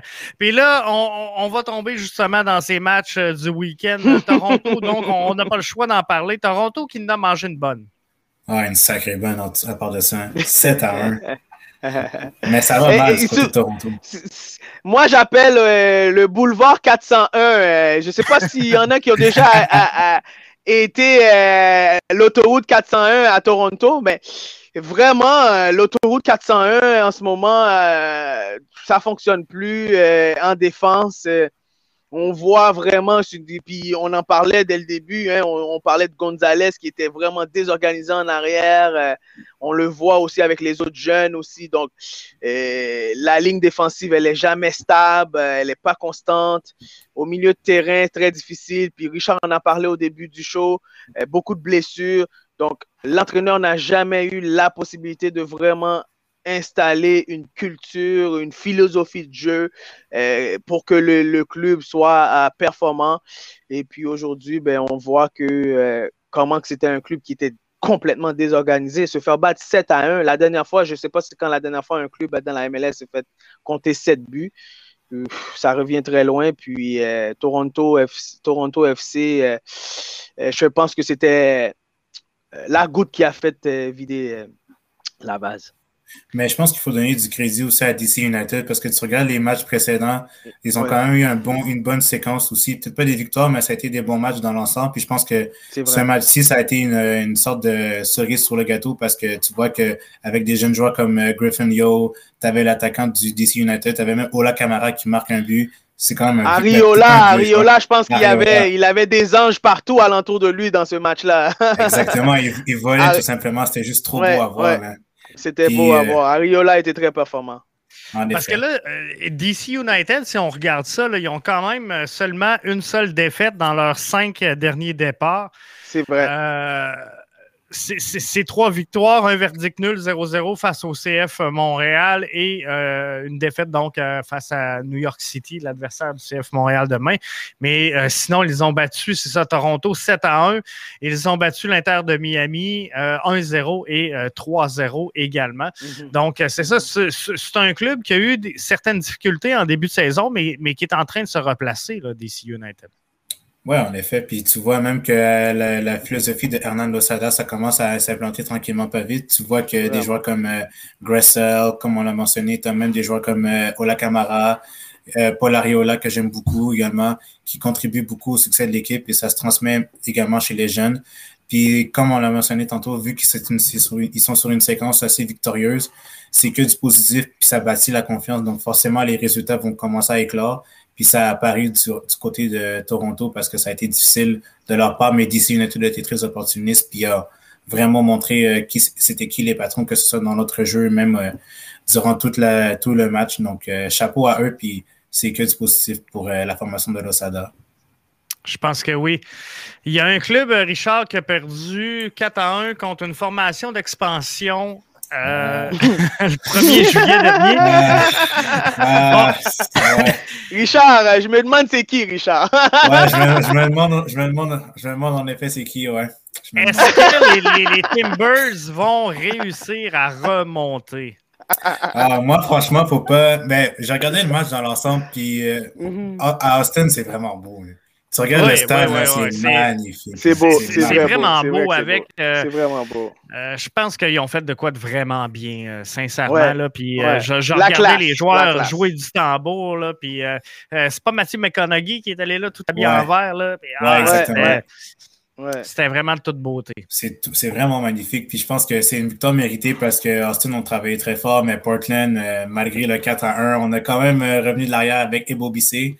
J'étais content de le voir, marquer, mais chapeau à Austin parce qu'ils ont été dominants du début à la fin, puis c'est totalement mérité parce que Portland a été très négligent au niveau défensif. Puis c'est sûr qu'il y avait encore une fois des blessés qui, ont, qui sont revenus tranquillement pas vite. Mais outre, le, outre cet aspect-là, ça fait mal pour Portland, mais en même temps, je, suis correct. Là, je vais l'accepter comme défaite, mais n'empêche que chapeau à Austin parce qu'ils ont été très, très bons. Puis ce que je remarque avec cette équipe-là, c'est surtout le fait qu'il n'y a pas d'attaquant numéro, il n'y a pas vraiment de numéro 9, mais tu vois que c'est une équipe qui euh, se bat beaucoup, qui vont chercher des ballons même euh, quand c'est difficile, puis euh, ça se transmet également du côté de la défense, comme quand c'est une équipe qui, qui, est très combative, puis ça, c'est que du possible, puis chapeau à eux, franchement, franchement, chapeau. Qu'est-ce Moi, ce que j'aime, Richard. Ah, vas-y, vas-y, Arius. Richard, ce que j'aime dans cette équipe-là, cette équipe-là veut jouer au ballon. Mm-hmm. Cette équipe-là veut garder possession du ballon. Exactement. Cette équipe-là veut créer du beau jeu. donc, euh, une équipe jeune, pas beaucoup d'expérience, mais beau à voir. Puis l'ambiance, comme tu parles dans le stade, waouh! Wow, c'est magnifique. Wow! C'est magnifique. Et puis, c'est plus de ça qu'on a besoin euh, dans le foot nord-américain pour que la culture commence vraiment à changer parce que je ne sais pas si Matthew McConaughey il a passé du temps en Angleterre, mais je pense qu'il a compris euh, c'était quoi avoir une équipe de foot professionnelle. Puis les partisans sont proches du, terrain. il fait que c'est un beau spectacle. Puis, puis, ça doit être très émotionnel pour les joueurs sur le terrain. Puis euh, bravo à eux. Puis l'avantage qu'ils ont, Austin, c'est parce que toutes les équipes ne les prennent pas au sérieux. Puis mhm. souvent, on arrive avec les, équipes B devant eux autres, puis il les surprend. Il surprend l'adversaire. Donc, c'est fait que je pense qu'au euh, au fur et à mesure que l'année avance, les équipes vont commencer à prendre cette équipe-là vraiment au sérieux. C'est pas une équipe que. Portland, c'est pas une équipe que je suis là, euh, tant que ça. E, est-ce qu'il y a eu mhm. un changement majeur en défensive dans, dans l'entre-saison pour euh, Portland? Parce que les Timbers sont quand même la deuxième formation qui ont accordé le plus de buts dans l'Association de mhm. l'Ouest. Non, ils sont allés chercher deux latéraux, mais il n'y a pas eu de changement euh, au niveau de la défense centrale parce qu'il y a juste eu Zuparic et Mabiala, mais pas plus que ça, non. OK, c'est ça, c'est ça que je me demandais. Ben J'ai dit peut-être qu'ils ne sont pas ajustés encore aux, modifications de l'entre-saison, mais euh, j'avais rien vu de majeur là, comme modification. Ben, c'est une équipe aussi qui joue. C'est une équipe qui joue en 4-4-2, mais euh, GF, puis c'est une équipe qui joue euh, beaucoup, qui, aime jouer vers l'avant, qui aime aller vers l'avant, qui aime jouer l'offensive. Donc, il va y avoir des matchs comme ça qu'ils vont échapper. Puis, oui, ils vont se mettre dans la misère. Puis autant ils encaissent, autant ils peuvent en compter des buts aussi. Donc, euh, mhm. euh, c'est une équipe qui est quand même euh, bien balancée, Timbers. Mais je trouve qu'il manque un peu plus de renfort, surtout peut-être au milieu du terrain, parce que tu vois que tu as juste un Diego Chara, un Williamson, même Mais les blessures ont nuit aussi. Les blessures surtout, ont nuit Surtout, exactement. Puis je pense que ça, ça fait mal aussi, parce que sur papier, Portland se devait, se devait de gagner ce match-là, mais dans le football, rien n'est impossible. Donc, forcément, c'est mm-hmm. sûr que je voyais Portland euh, aller chercher les trois points, mais Austin ont bien fait. Mais comme on l'a mentionné, les blessures, ça a fait mal. Puis je pense que peut-être le, lac, euh, le, manque de recrutement, peut-être en défense centrale, ça peut peut-être faire mal à ce côté de Portland. Mais comme tu l'as mentionné, Arius, c'est une équipe qui est très balancée. Donc, je pense que c'est peut-être une erreur de parcours, mais ça va peut-être pas se reproduire une autre fois durant euh, la suite de la saison. C'est ça. Une équipe euh, qui avait quand même euh, certaines difficultés en, début de saison, mais qui semble vouloir, en tout cas par, par, moment, se replacer, c'est euh, le Crew de Columbus. Mm-hmm. match pas facile, c'est sûr, contre les, les, Revs qui sont étincelants. Les Revs, mes Revs sont, de toute beauté. Mais non, le crew de Columbus, là, on dirait qu'ils ont des hauts, des bas. C'est vraiment pas stable. Euh, là, réussissent à soutirer un verdict nul de 2 à 2 face à New England, ce qui est euh, quand même relativement très bon. Mais avait fait un match nul contre Austin. Euh, incliné contre Philadelphie et également dans, les deux matchs juste avant ça. C'est pas encore tout à fait ça hein, pour le crew de Columbus. Non, pas tout à fait. Vas-y, vas-y, Richard, vas-y, Richard, vas-y. ok, non, mais c'est ça, pas tout à fait. Puis je pense que oh. quand tu gagnes la MLS Cup, c'est sûr que tu as comme un lent début de saison. Puis Jones taking on Apple. Jones. Là, c'est sûr qu'avec les blessés, ben, peut-être pas les blessés, mais avec CACAF qui arrive. Là, tu as beaucoup, as beaucoup de matchs dans les jambes, donc forcément, tu un peu plus ralenti. Donc, à la fin, ça peut faire mal, mais je suis pas inquiet pour le crew parce que c'est une équipe qui est quand même très bien balancée, puis qui a beaucoup d'expérience, qui a gagné beaucoup de, qui a gagné la MLS Cup justement, qui a fait la CONCACAF. Donc, eux, je suis pas inquiet pour eux, donc forcément, ça va se rattraper. Mais oui, ça fait un petit, c'est un petit peu bizarre de les voir, pas au bas du classement, mais ils sont, on voit, ils sont dans la position pour faire les séries éliminatoires, mais peut-être pas là où on les espérait aller. Euh. Mais non, c'est ça. Eux qui sont présentement 9e dans, dans l'Est, tout juste derrière le, CF Montréal. Donc, c'est pas. Euh, il n'y a pas grand monde qui les avait placés là, Arius, au début de la saison. Non, pas du tout, pas du tout. Puis, euh, c'était un club aussi qui voulait absolument se rendre loin au CONCACAF. Puis, je pense que ça, ça aussi, ça les a rattrapés un peu parce qu'au début, bon, les matchs étaient très rapprochés. Bon, ils ont joué beaucoup. En plus, le voyagement et tout. Euh, des blessures au début de l'année. Donc, à partir de là, ben, tu vois c'est un club qui se replace tranquillement. Ils perdaient 2-0, hein, ils perdaient de l'avance 2-0, euh, puis ils sont revenus de l'arrière. Fait tranquillement, c'est un club qui est en train de se remettre sur pied.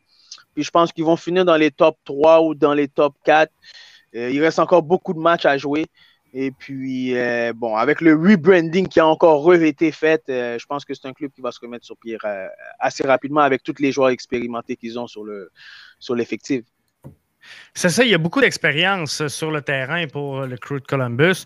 C'est une équipe qui avait été montée, je pense, justement pour, pour le, Comment je pourrais dire Pour cette course-là aux séries, dans les derniers stretches de la saison, sont très, très forts. Fait que, tu sais, ça va très bien. Mhm. C'est pas épeurant. Ah oui, ça va super bien. Non, pas épeurant du tout. Puis c'est un club avec beaucoup d'expérience. Puis comme tu l'as dit, puis je pense qu'ils vont se replacer très rapidement. Puis euh, allez, voir, regarder jouer là. moi, j'aime bien comment ils jouent. Puis, euh, puis encore là, le nouveau stade aussi, euh, Columbus, vraiment beau aussi. Ça, c'est un autre stade vraiment où est-ce que les partisans sont très proches et puis très bruyants. Puis du beau spectacle. J'aime ça. J'aime ça beaucoup. Un autre club qui en arrache par les temps qui courent, euh, là, ils viennent d'ajouter euh, un peu de euh, un peu de mordant en ajoutant à Marcedic, mais c'est Atlanta United qui, eux autres aussi, c'est difficile. Puis on n'était pas beaucoup à les mettre si beau au classement. Non, pas du tout. On les voyait même très haut dans le classement. Donc, surtout pour ma part, moi, je les voyais très, très haut. Mais encore une fois, il faut donner crédit à Chicago parce que Chicago, la semaine dernière, ils ont gagné leur match. Donc, euh, la semaine dernière, donc cette semaine, ils ont, euh, la semaine passée, ils ont gagné contre Atlanta. Donc, chapeau à eux parce que sur papier, tu vois que Chicago, c'est pas la plus belle des équipes comparé à Atlanta qui est très, très beau. Il y avait Joseph Martinez qui était pas là, mais par contre, tu avais Barco qui était de retour, ce qui, fait, ce qui fait du bien du côté d'Atlanta. Mais encore une fois, il manque un petit, il manque un petit truc encore à Atlanta pour que ça débloque parce que tu as tout le talent, que ce soit en arrière, dans les buts, même en avant, tu as tout le talent pour aller très, très loin dans la saison, même dans les séries éliminatoires. Donc, c'est un petit peu spécial de les voir comme ça. Peut-être une, peut une mauvaise gestion de la part du coach ou peut-être au niveau du dispositif pour avoir le meilleur 11 possible. Donc, peut-être ça peut être un, un défaveur pour un, un, désavantage pour lui, mais crédit à Chicago qui a été très, très solide du début à la fin. Puis tu voyais qu'avec des joueurs comme euh, Berich, des joueurs comme euh, Medran ou même des, jeunes joueurs comme Ali Sedak qui, euh, qui ont fondé beaucoup d'espoir en lui, tu vois que c'est un jeune joueur qui est capable de transporter le, ballon du, du milieu de terrain mm-hmm. jusqu'à jusqu'au dernier mm-hmm. offensif il me fait peut-être pas rappeler un Nacho Piatti parce que là, c'est gros comme ce que je fais comme comparaison, mais c'est un très bon numéro, c'est un très bon numéro 10 du côté de Chicago. Donc, euh, franchement, chapeau à lui, puis ça fait du bien de le revoir sur le terrain parce que, comme j'ai mentionné, c'est quelqu'un qui a beaucoup de potentiel, puis ça se voit vraiment sur le terrain, puis tu vois que sa contribution aide beaucoup du côté de Chicago.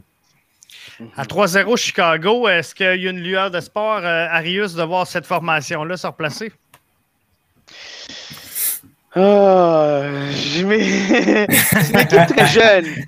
Très jeune, instable, il euh, y a manque de constance. Et puis, euh, écoute, je cette victoire-là va leur donner beaucoup confiance. Ça, c'est sûr. Va pouvoir leur, c'est, va pouvoir leur aider à continuer à, à performer puis obtenir des résultats positifs. Mais on a vu, c'est une équipe qui, qui performe bien par moment dans, un match, puis par d'autres moments, tu te dis, est-ce que c'est une équipe de la MLS?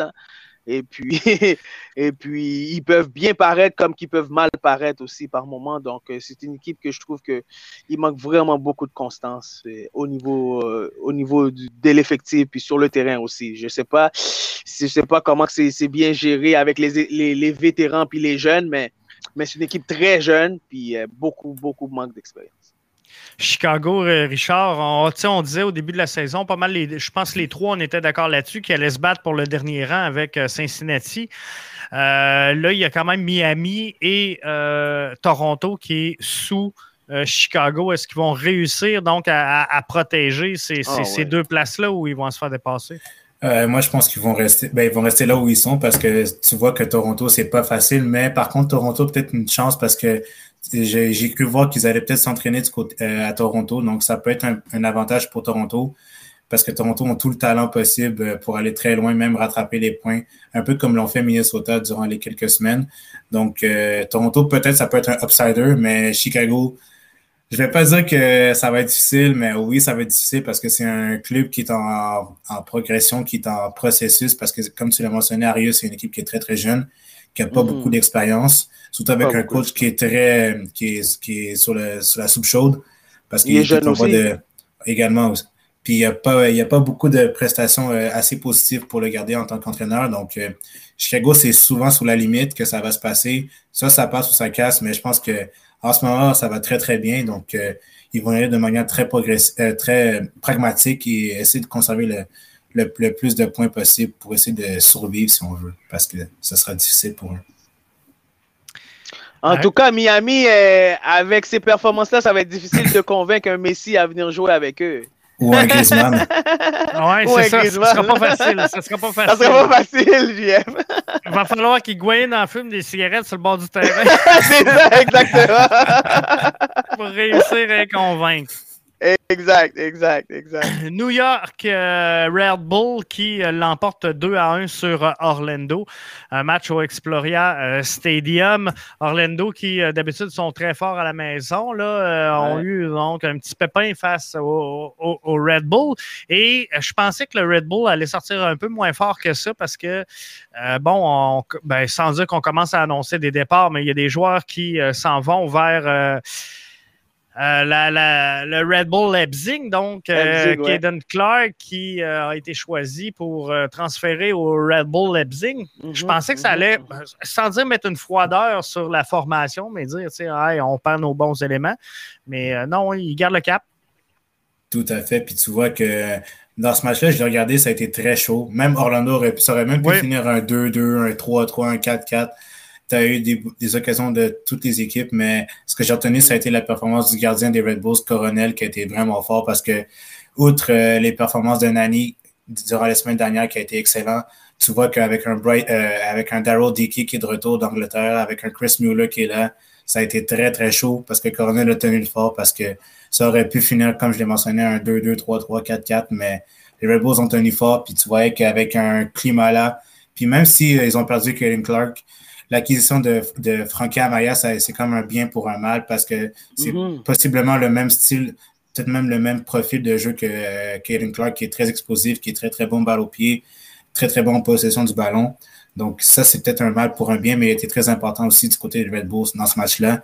Puis, euh, justement, Coronel, ça a été pour moi le, le joueur du match parce que c'est lui qui a tenu le fort. Parce que si c'était pas lui, Orlando aurait pu remonter assez facilement. Mais chapeau aux Red Bulls, encore une fois. Chapeau Red Bulls, on voit que c'est une équipe jeune qui, est très combatif. Euh, et puis, euh, euh, malgré le transfert de Clark, ben écoute, JF, le foot, c'est ça. Hein. Écoute, la MLS, c'est pas la meilleure ligue. Donc, non. tu es, un club professionnel, tu dois développer des joueurs pour les envoyer dans les meilleures ligues possibles.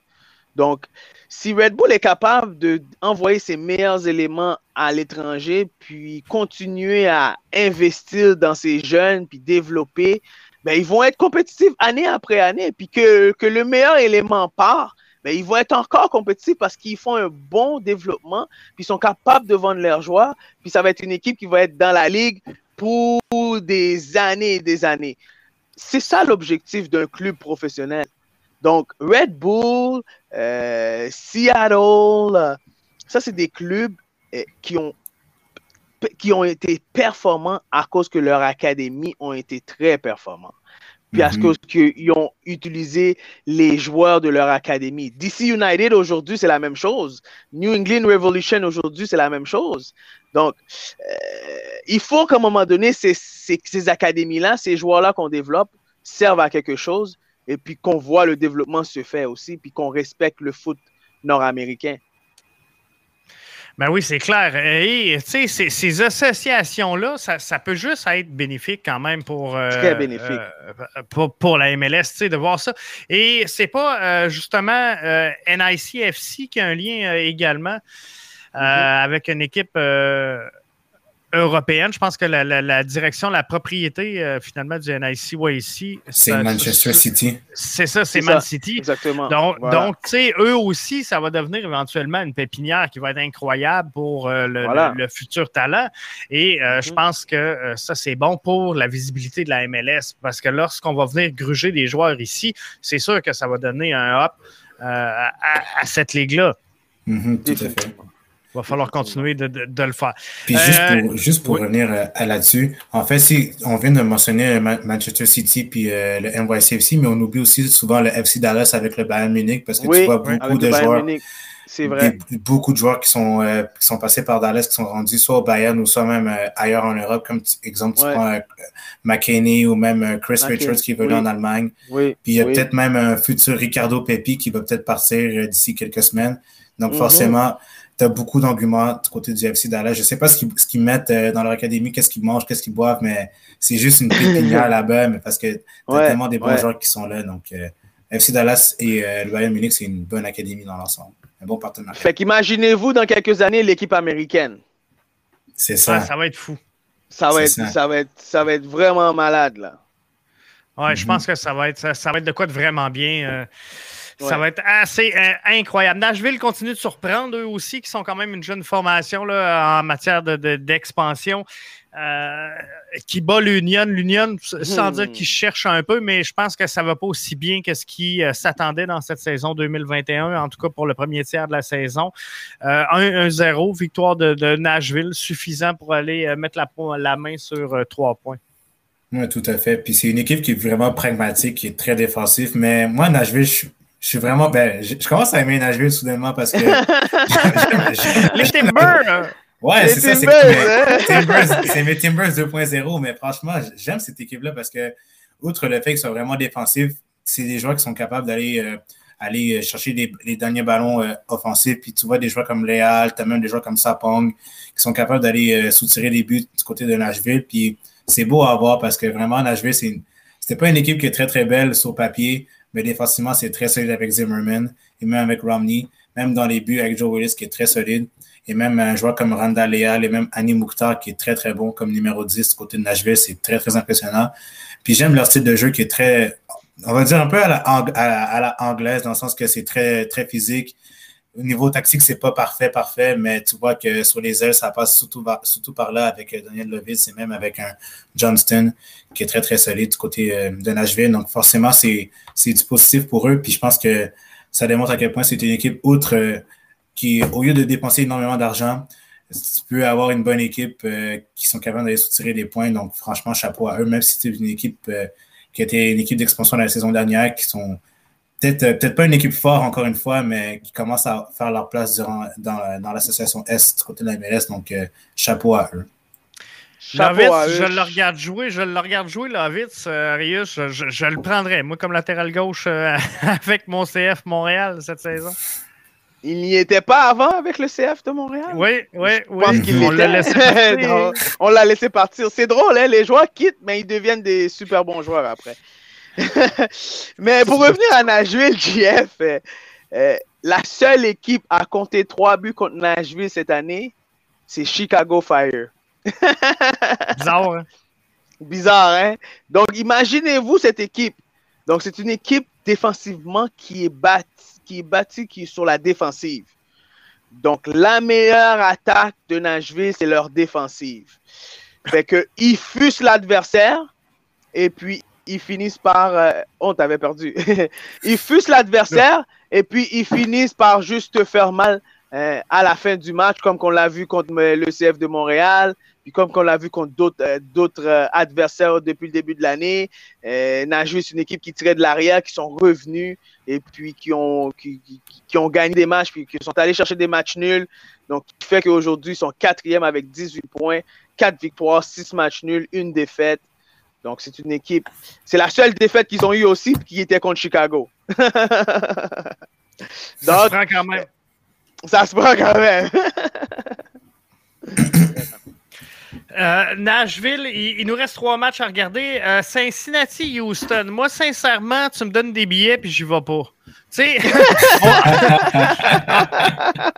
on... dirait que c'est Moi, je vais, aller, je vais aller voir Iruti, moi. Il y en marque des buts cette année, là. Il en marque des buts. c'est ce que j'allais dire, justement. Tu sais, on faisait le parallèle avec Daniel Lavitz, qui connaît beaucoup de succès quand même avec Nashville. Euh, Maxi ouais. je pense qu'il a retrouvé ses aises. Euh, je ne sais pas s'il a enlevé son tatou du, euh, de l'impact de Montréal, mais quoi qu'il en soit, il a, il, a, retrouvé son arche. Ouais, franchement. Mais 1-1, donc vertique nul face à Cincinnati. Mais pour Houston, les choses semblent vouloir se placer. Là. Ouais, ah tout à fait. Tout à fait. Puis on l'a sous-estimé tous, même moi, je m'inclus là-dedans. Je pensais pas qu'Oruti allait être bon cette année parce que il n'a pas été très, très bon vers le milieu, fin de saison, mais début de la saison ce côté du CF Montréal l'année passée, ça a été très solide. Mais chapeau à Routy qui a un second souffle à, sa carrière parce que avec Houston, ça marche vraiment bien. Puis avec euh, la philosophie de Tab Ramos, euh, c'est très, très bon. Puis euh, encore une fois, Cincinnati, c'est pas facile. Outre le fait que Barréal a encore marqué, ça va mal parce que défensivement, ça en mm-hmm. arrache un peu avec Jeff Cameron qui est très, très lent selon moi. Puis t'as pas vraiment de cohésion, encore une fois, dans cette équipe-là, parce que c'est sûr qu'avec Brenner, qu'on cherche beaucoup, peut-être on force un petit peu trop avec lui parce que c'est, outre son seul but contre Nashville la première de la saison, il n'a pas fait grand-chose parce qu'il me descend un petit peu, parce que j'avais beaucoup d'attentes envers ce joueur-là.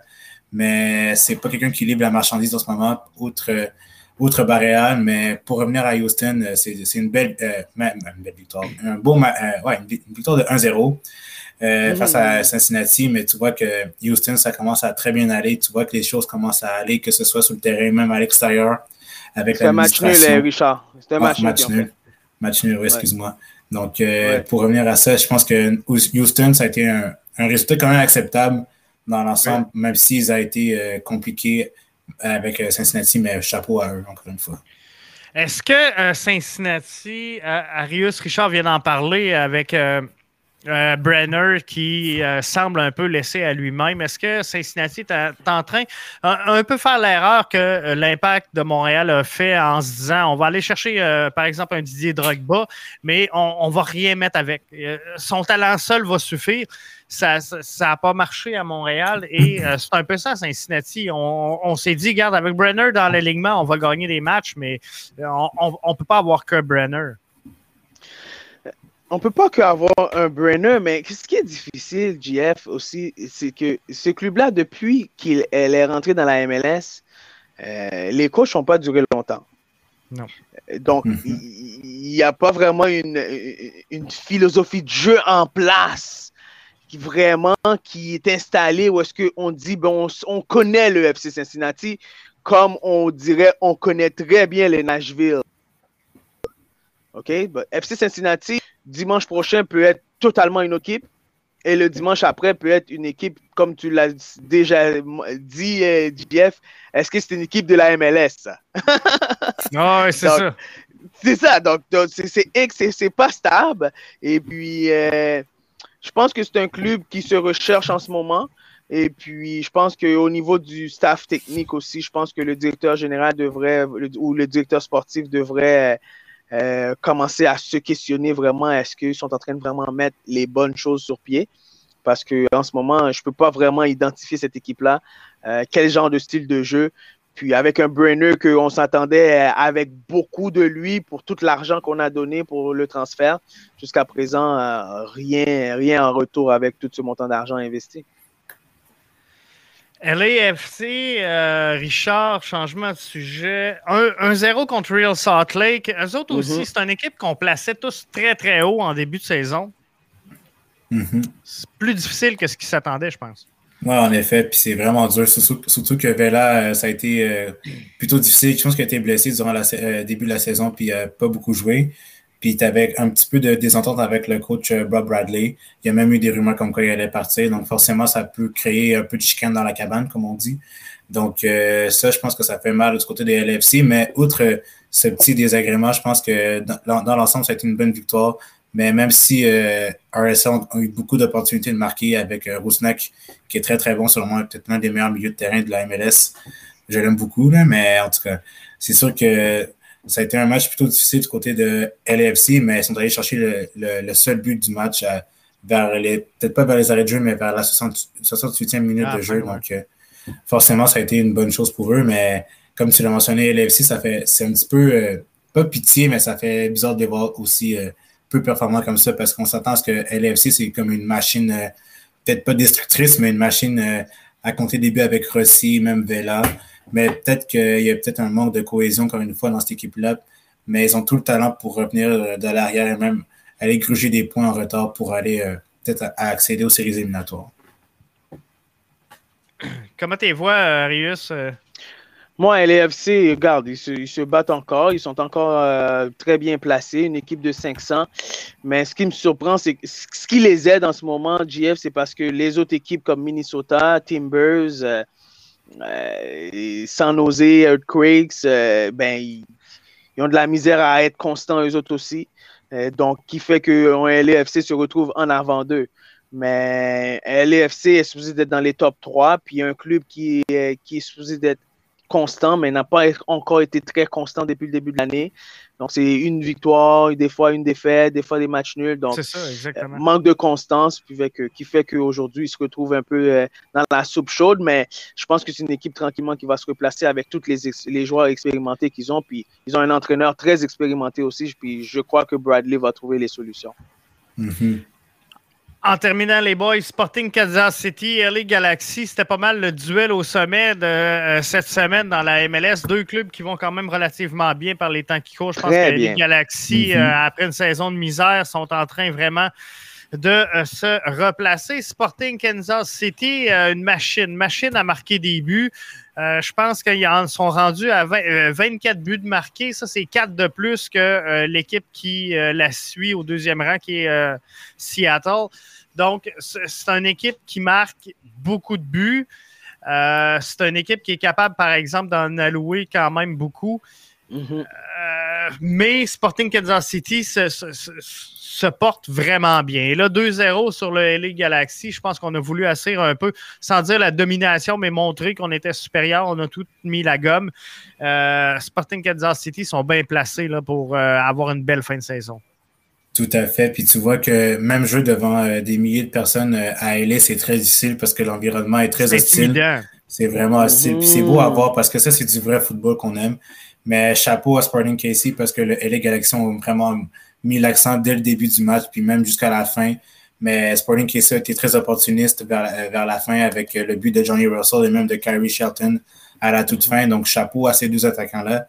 Mais LA Galaxy, encore une fois, comme on en parle assez souvent, c'est une équipe qui va vraiment aller de fond en comble, qui va aller mettre vraiment l'accent sur l'attaque.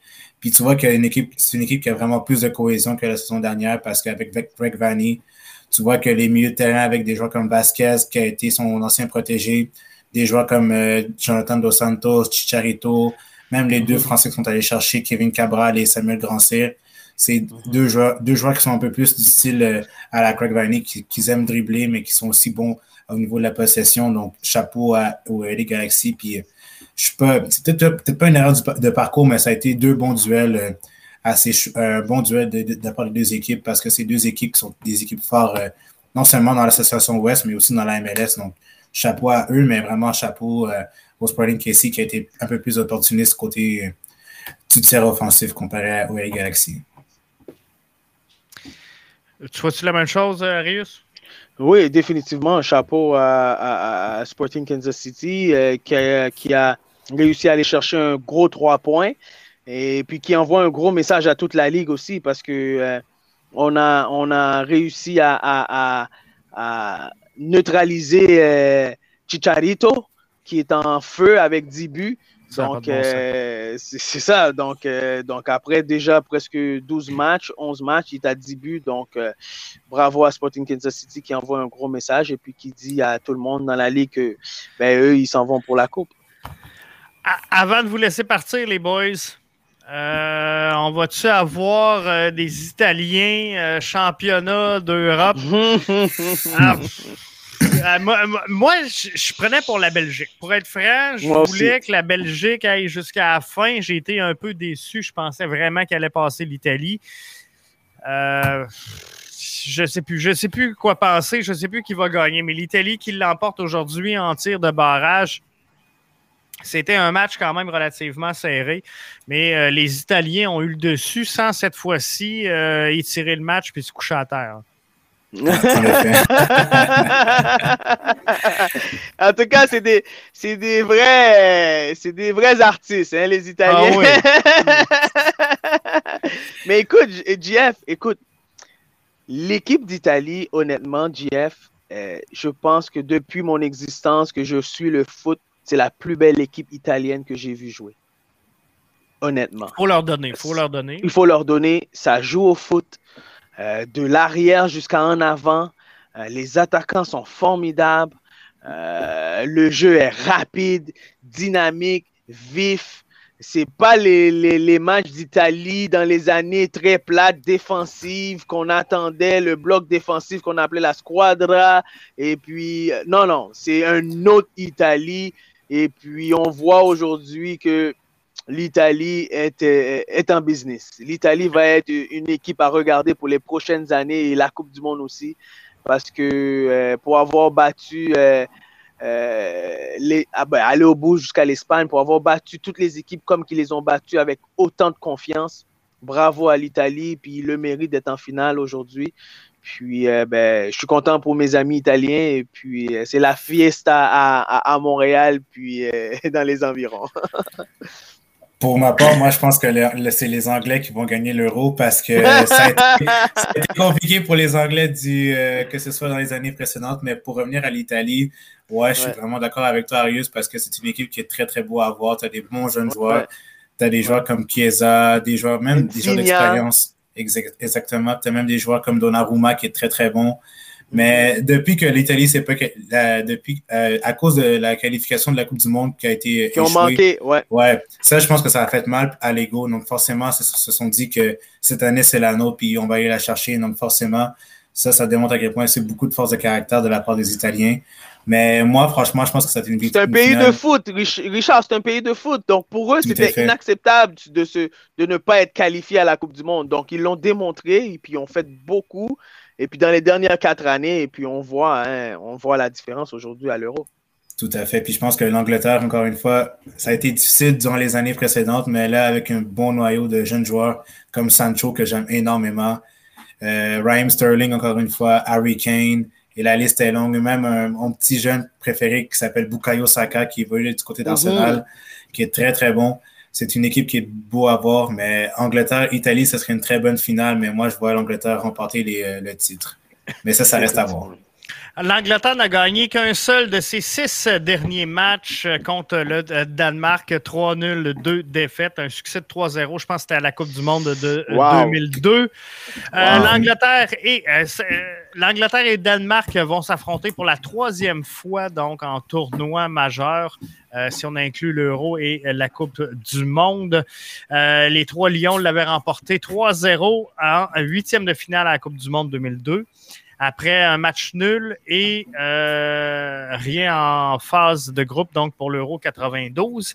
Euh, mhm, mhm. chacune des chacun des sept duels entre l'Angleterre et le Danemark à Wembley s'est terminé par le score de 1-0. Fait qu'il ne faut pas s'attendre à un gros match mhm. demain. Mais c'est euh, cinq victoires pour les Anglais, deux pour le Danemark. L'Angleterre va disputer sa troisième demi-finale à l'Euro. Eux qui avaient euh, perdu contre la Yougoslavie en 68. Là, là, je t'ai pas né, Richard. C'est comme toi. c'est moi non plus, Richard. Je t'ai pas né. on n'était pas là. Puis, euh, donc, euh, ils ont joué contre l'Angle, contre l'Allemagne, pardon, au, au, tir au but en 96. le Danemark va prendre part à sa quatrième demi-finale de l'Euro après 64, 84, 92, parvenant à remporter le tournoi dans sa dernière présence. Mhm. Fait que l'Angleterre, l'Angleterre va passer. Ouais, l'Angleterre vont passer. Moi, je, je pense que le Danemark va continuer son histoire de Cendrillon. Euh, et Mhm. Comme l'Islande. euh, comme l'Islande. Et puis se rendre en finale contre l'Italie. euh, écoute, je- après ce que j'ai vu, je, je pense que l'Italie va gagner la Coupe d'Euro. Ouais, et l'Italie, euh, tu sais, sincèrement, c'était pas mes favoris. Je suis capable de reconnaître un, un bon club et de voir une bonne formation. Je pense que l'Italie, effectivement, a euh, toute une formation, qu'on les aime, qu'on les déteste. Ouais, Euh, J'avais fondé beaucoup en la Belgique, mais je pense que c'est ça. Euh, Je savais. Je le savais. Je savais qu'il y avoir une erreur de parcours du côté des Belges, mais je le savais. Je comme les Français, ça, comme les Français, comme les Français, il y a une erreur de parcours. Mhm. triste fin, triste fin. Après ça, on va se tourner vers le mercato. Là, ça va bouger. Tous les clubs sont prêts à se départir de tout le monde pour signer des gros joueurs. Ça va être intéressant à suivre. Mhm. Ah Euh, Je regardais là, le Mbappé, là, on ne sait pas trop où ce qu'il va aller. Là. Messi qui est sans contrat, on sait qu'il va signer où ce qui est. Bref, tout ça va être euh, intéressant à suivre. Hey, merci les boys. Giroud, est-ce que Giroud va venir à Montréal ou quoi, Euh? C'est pour ça qu'on a libéré 150 000 de Gab. on va avoir et Giroud et Ben Arfa. C'est bon. ça. Pourquoi pas? Pourquoi pas? Un gros merci, boys. Un gros merci. Merci Hey, on se retrouve la semaine prochaine pour un autre podcast MLS Franco. Super. Bonne soirée à tous les auditeurs. Merci. Merci, bye. Bye bye.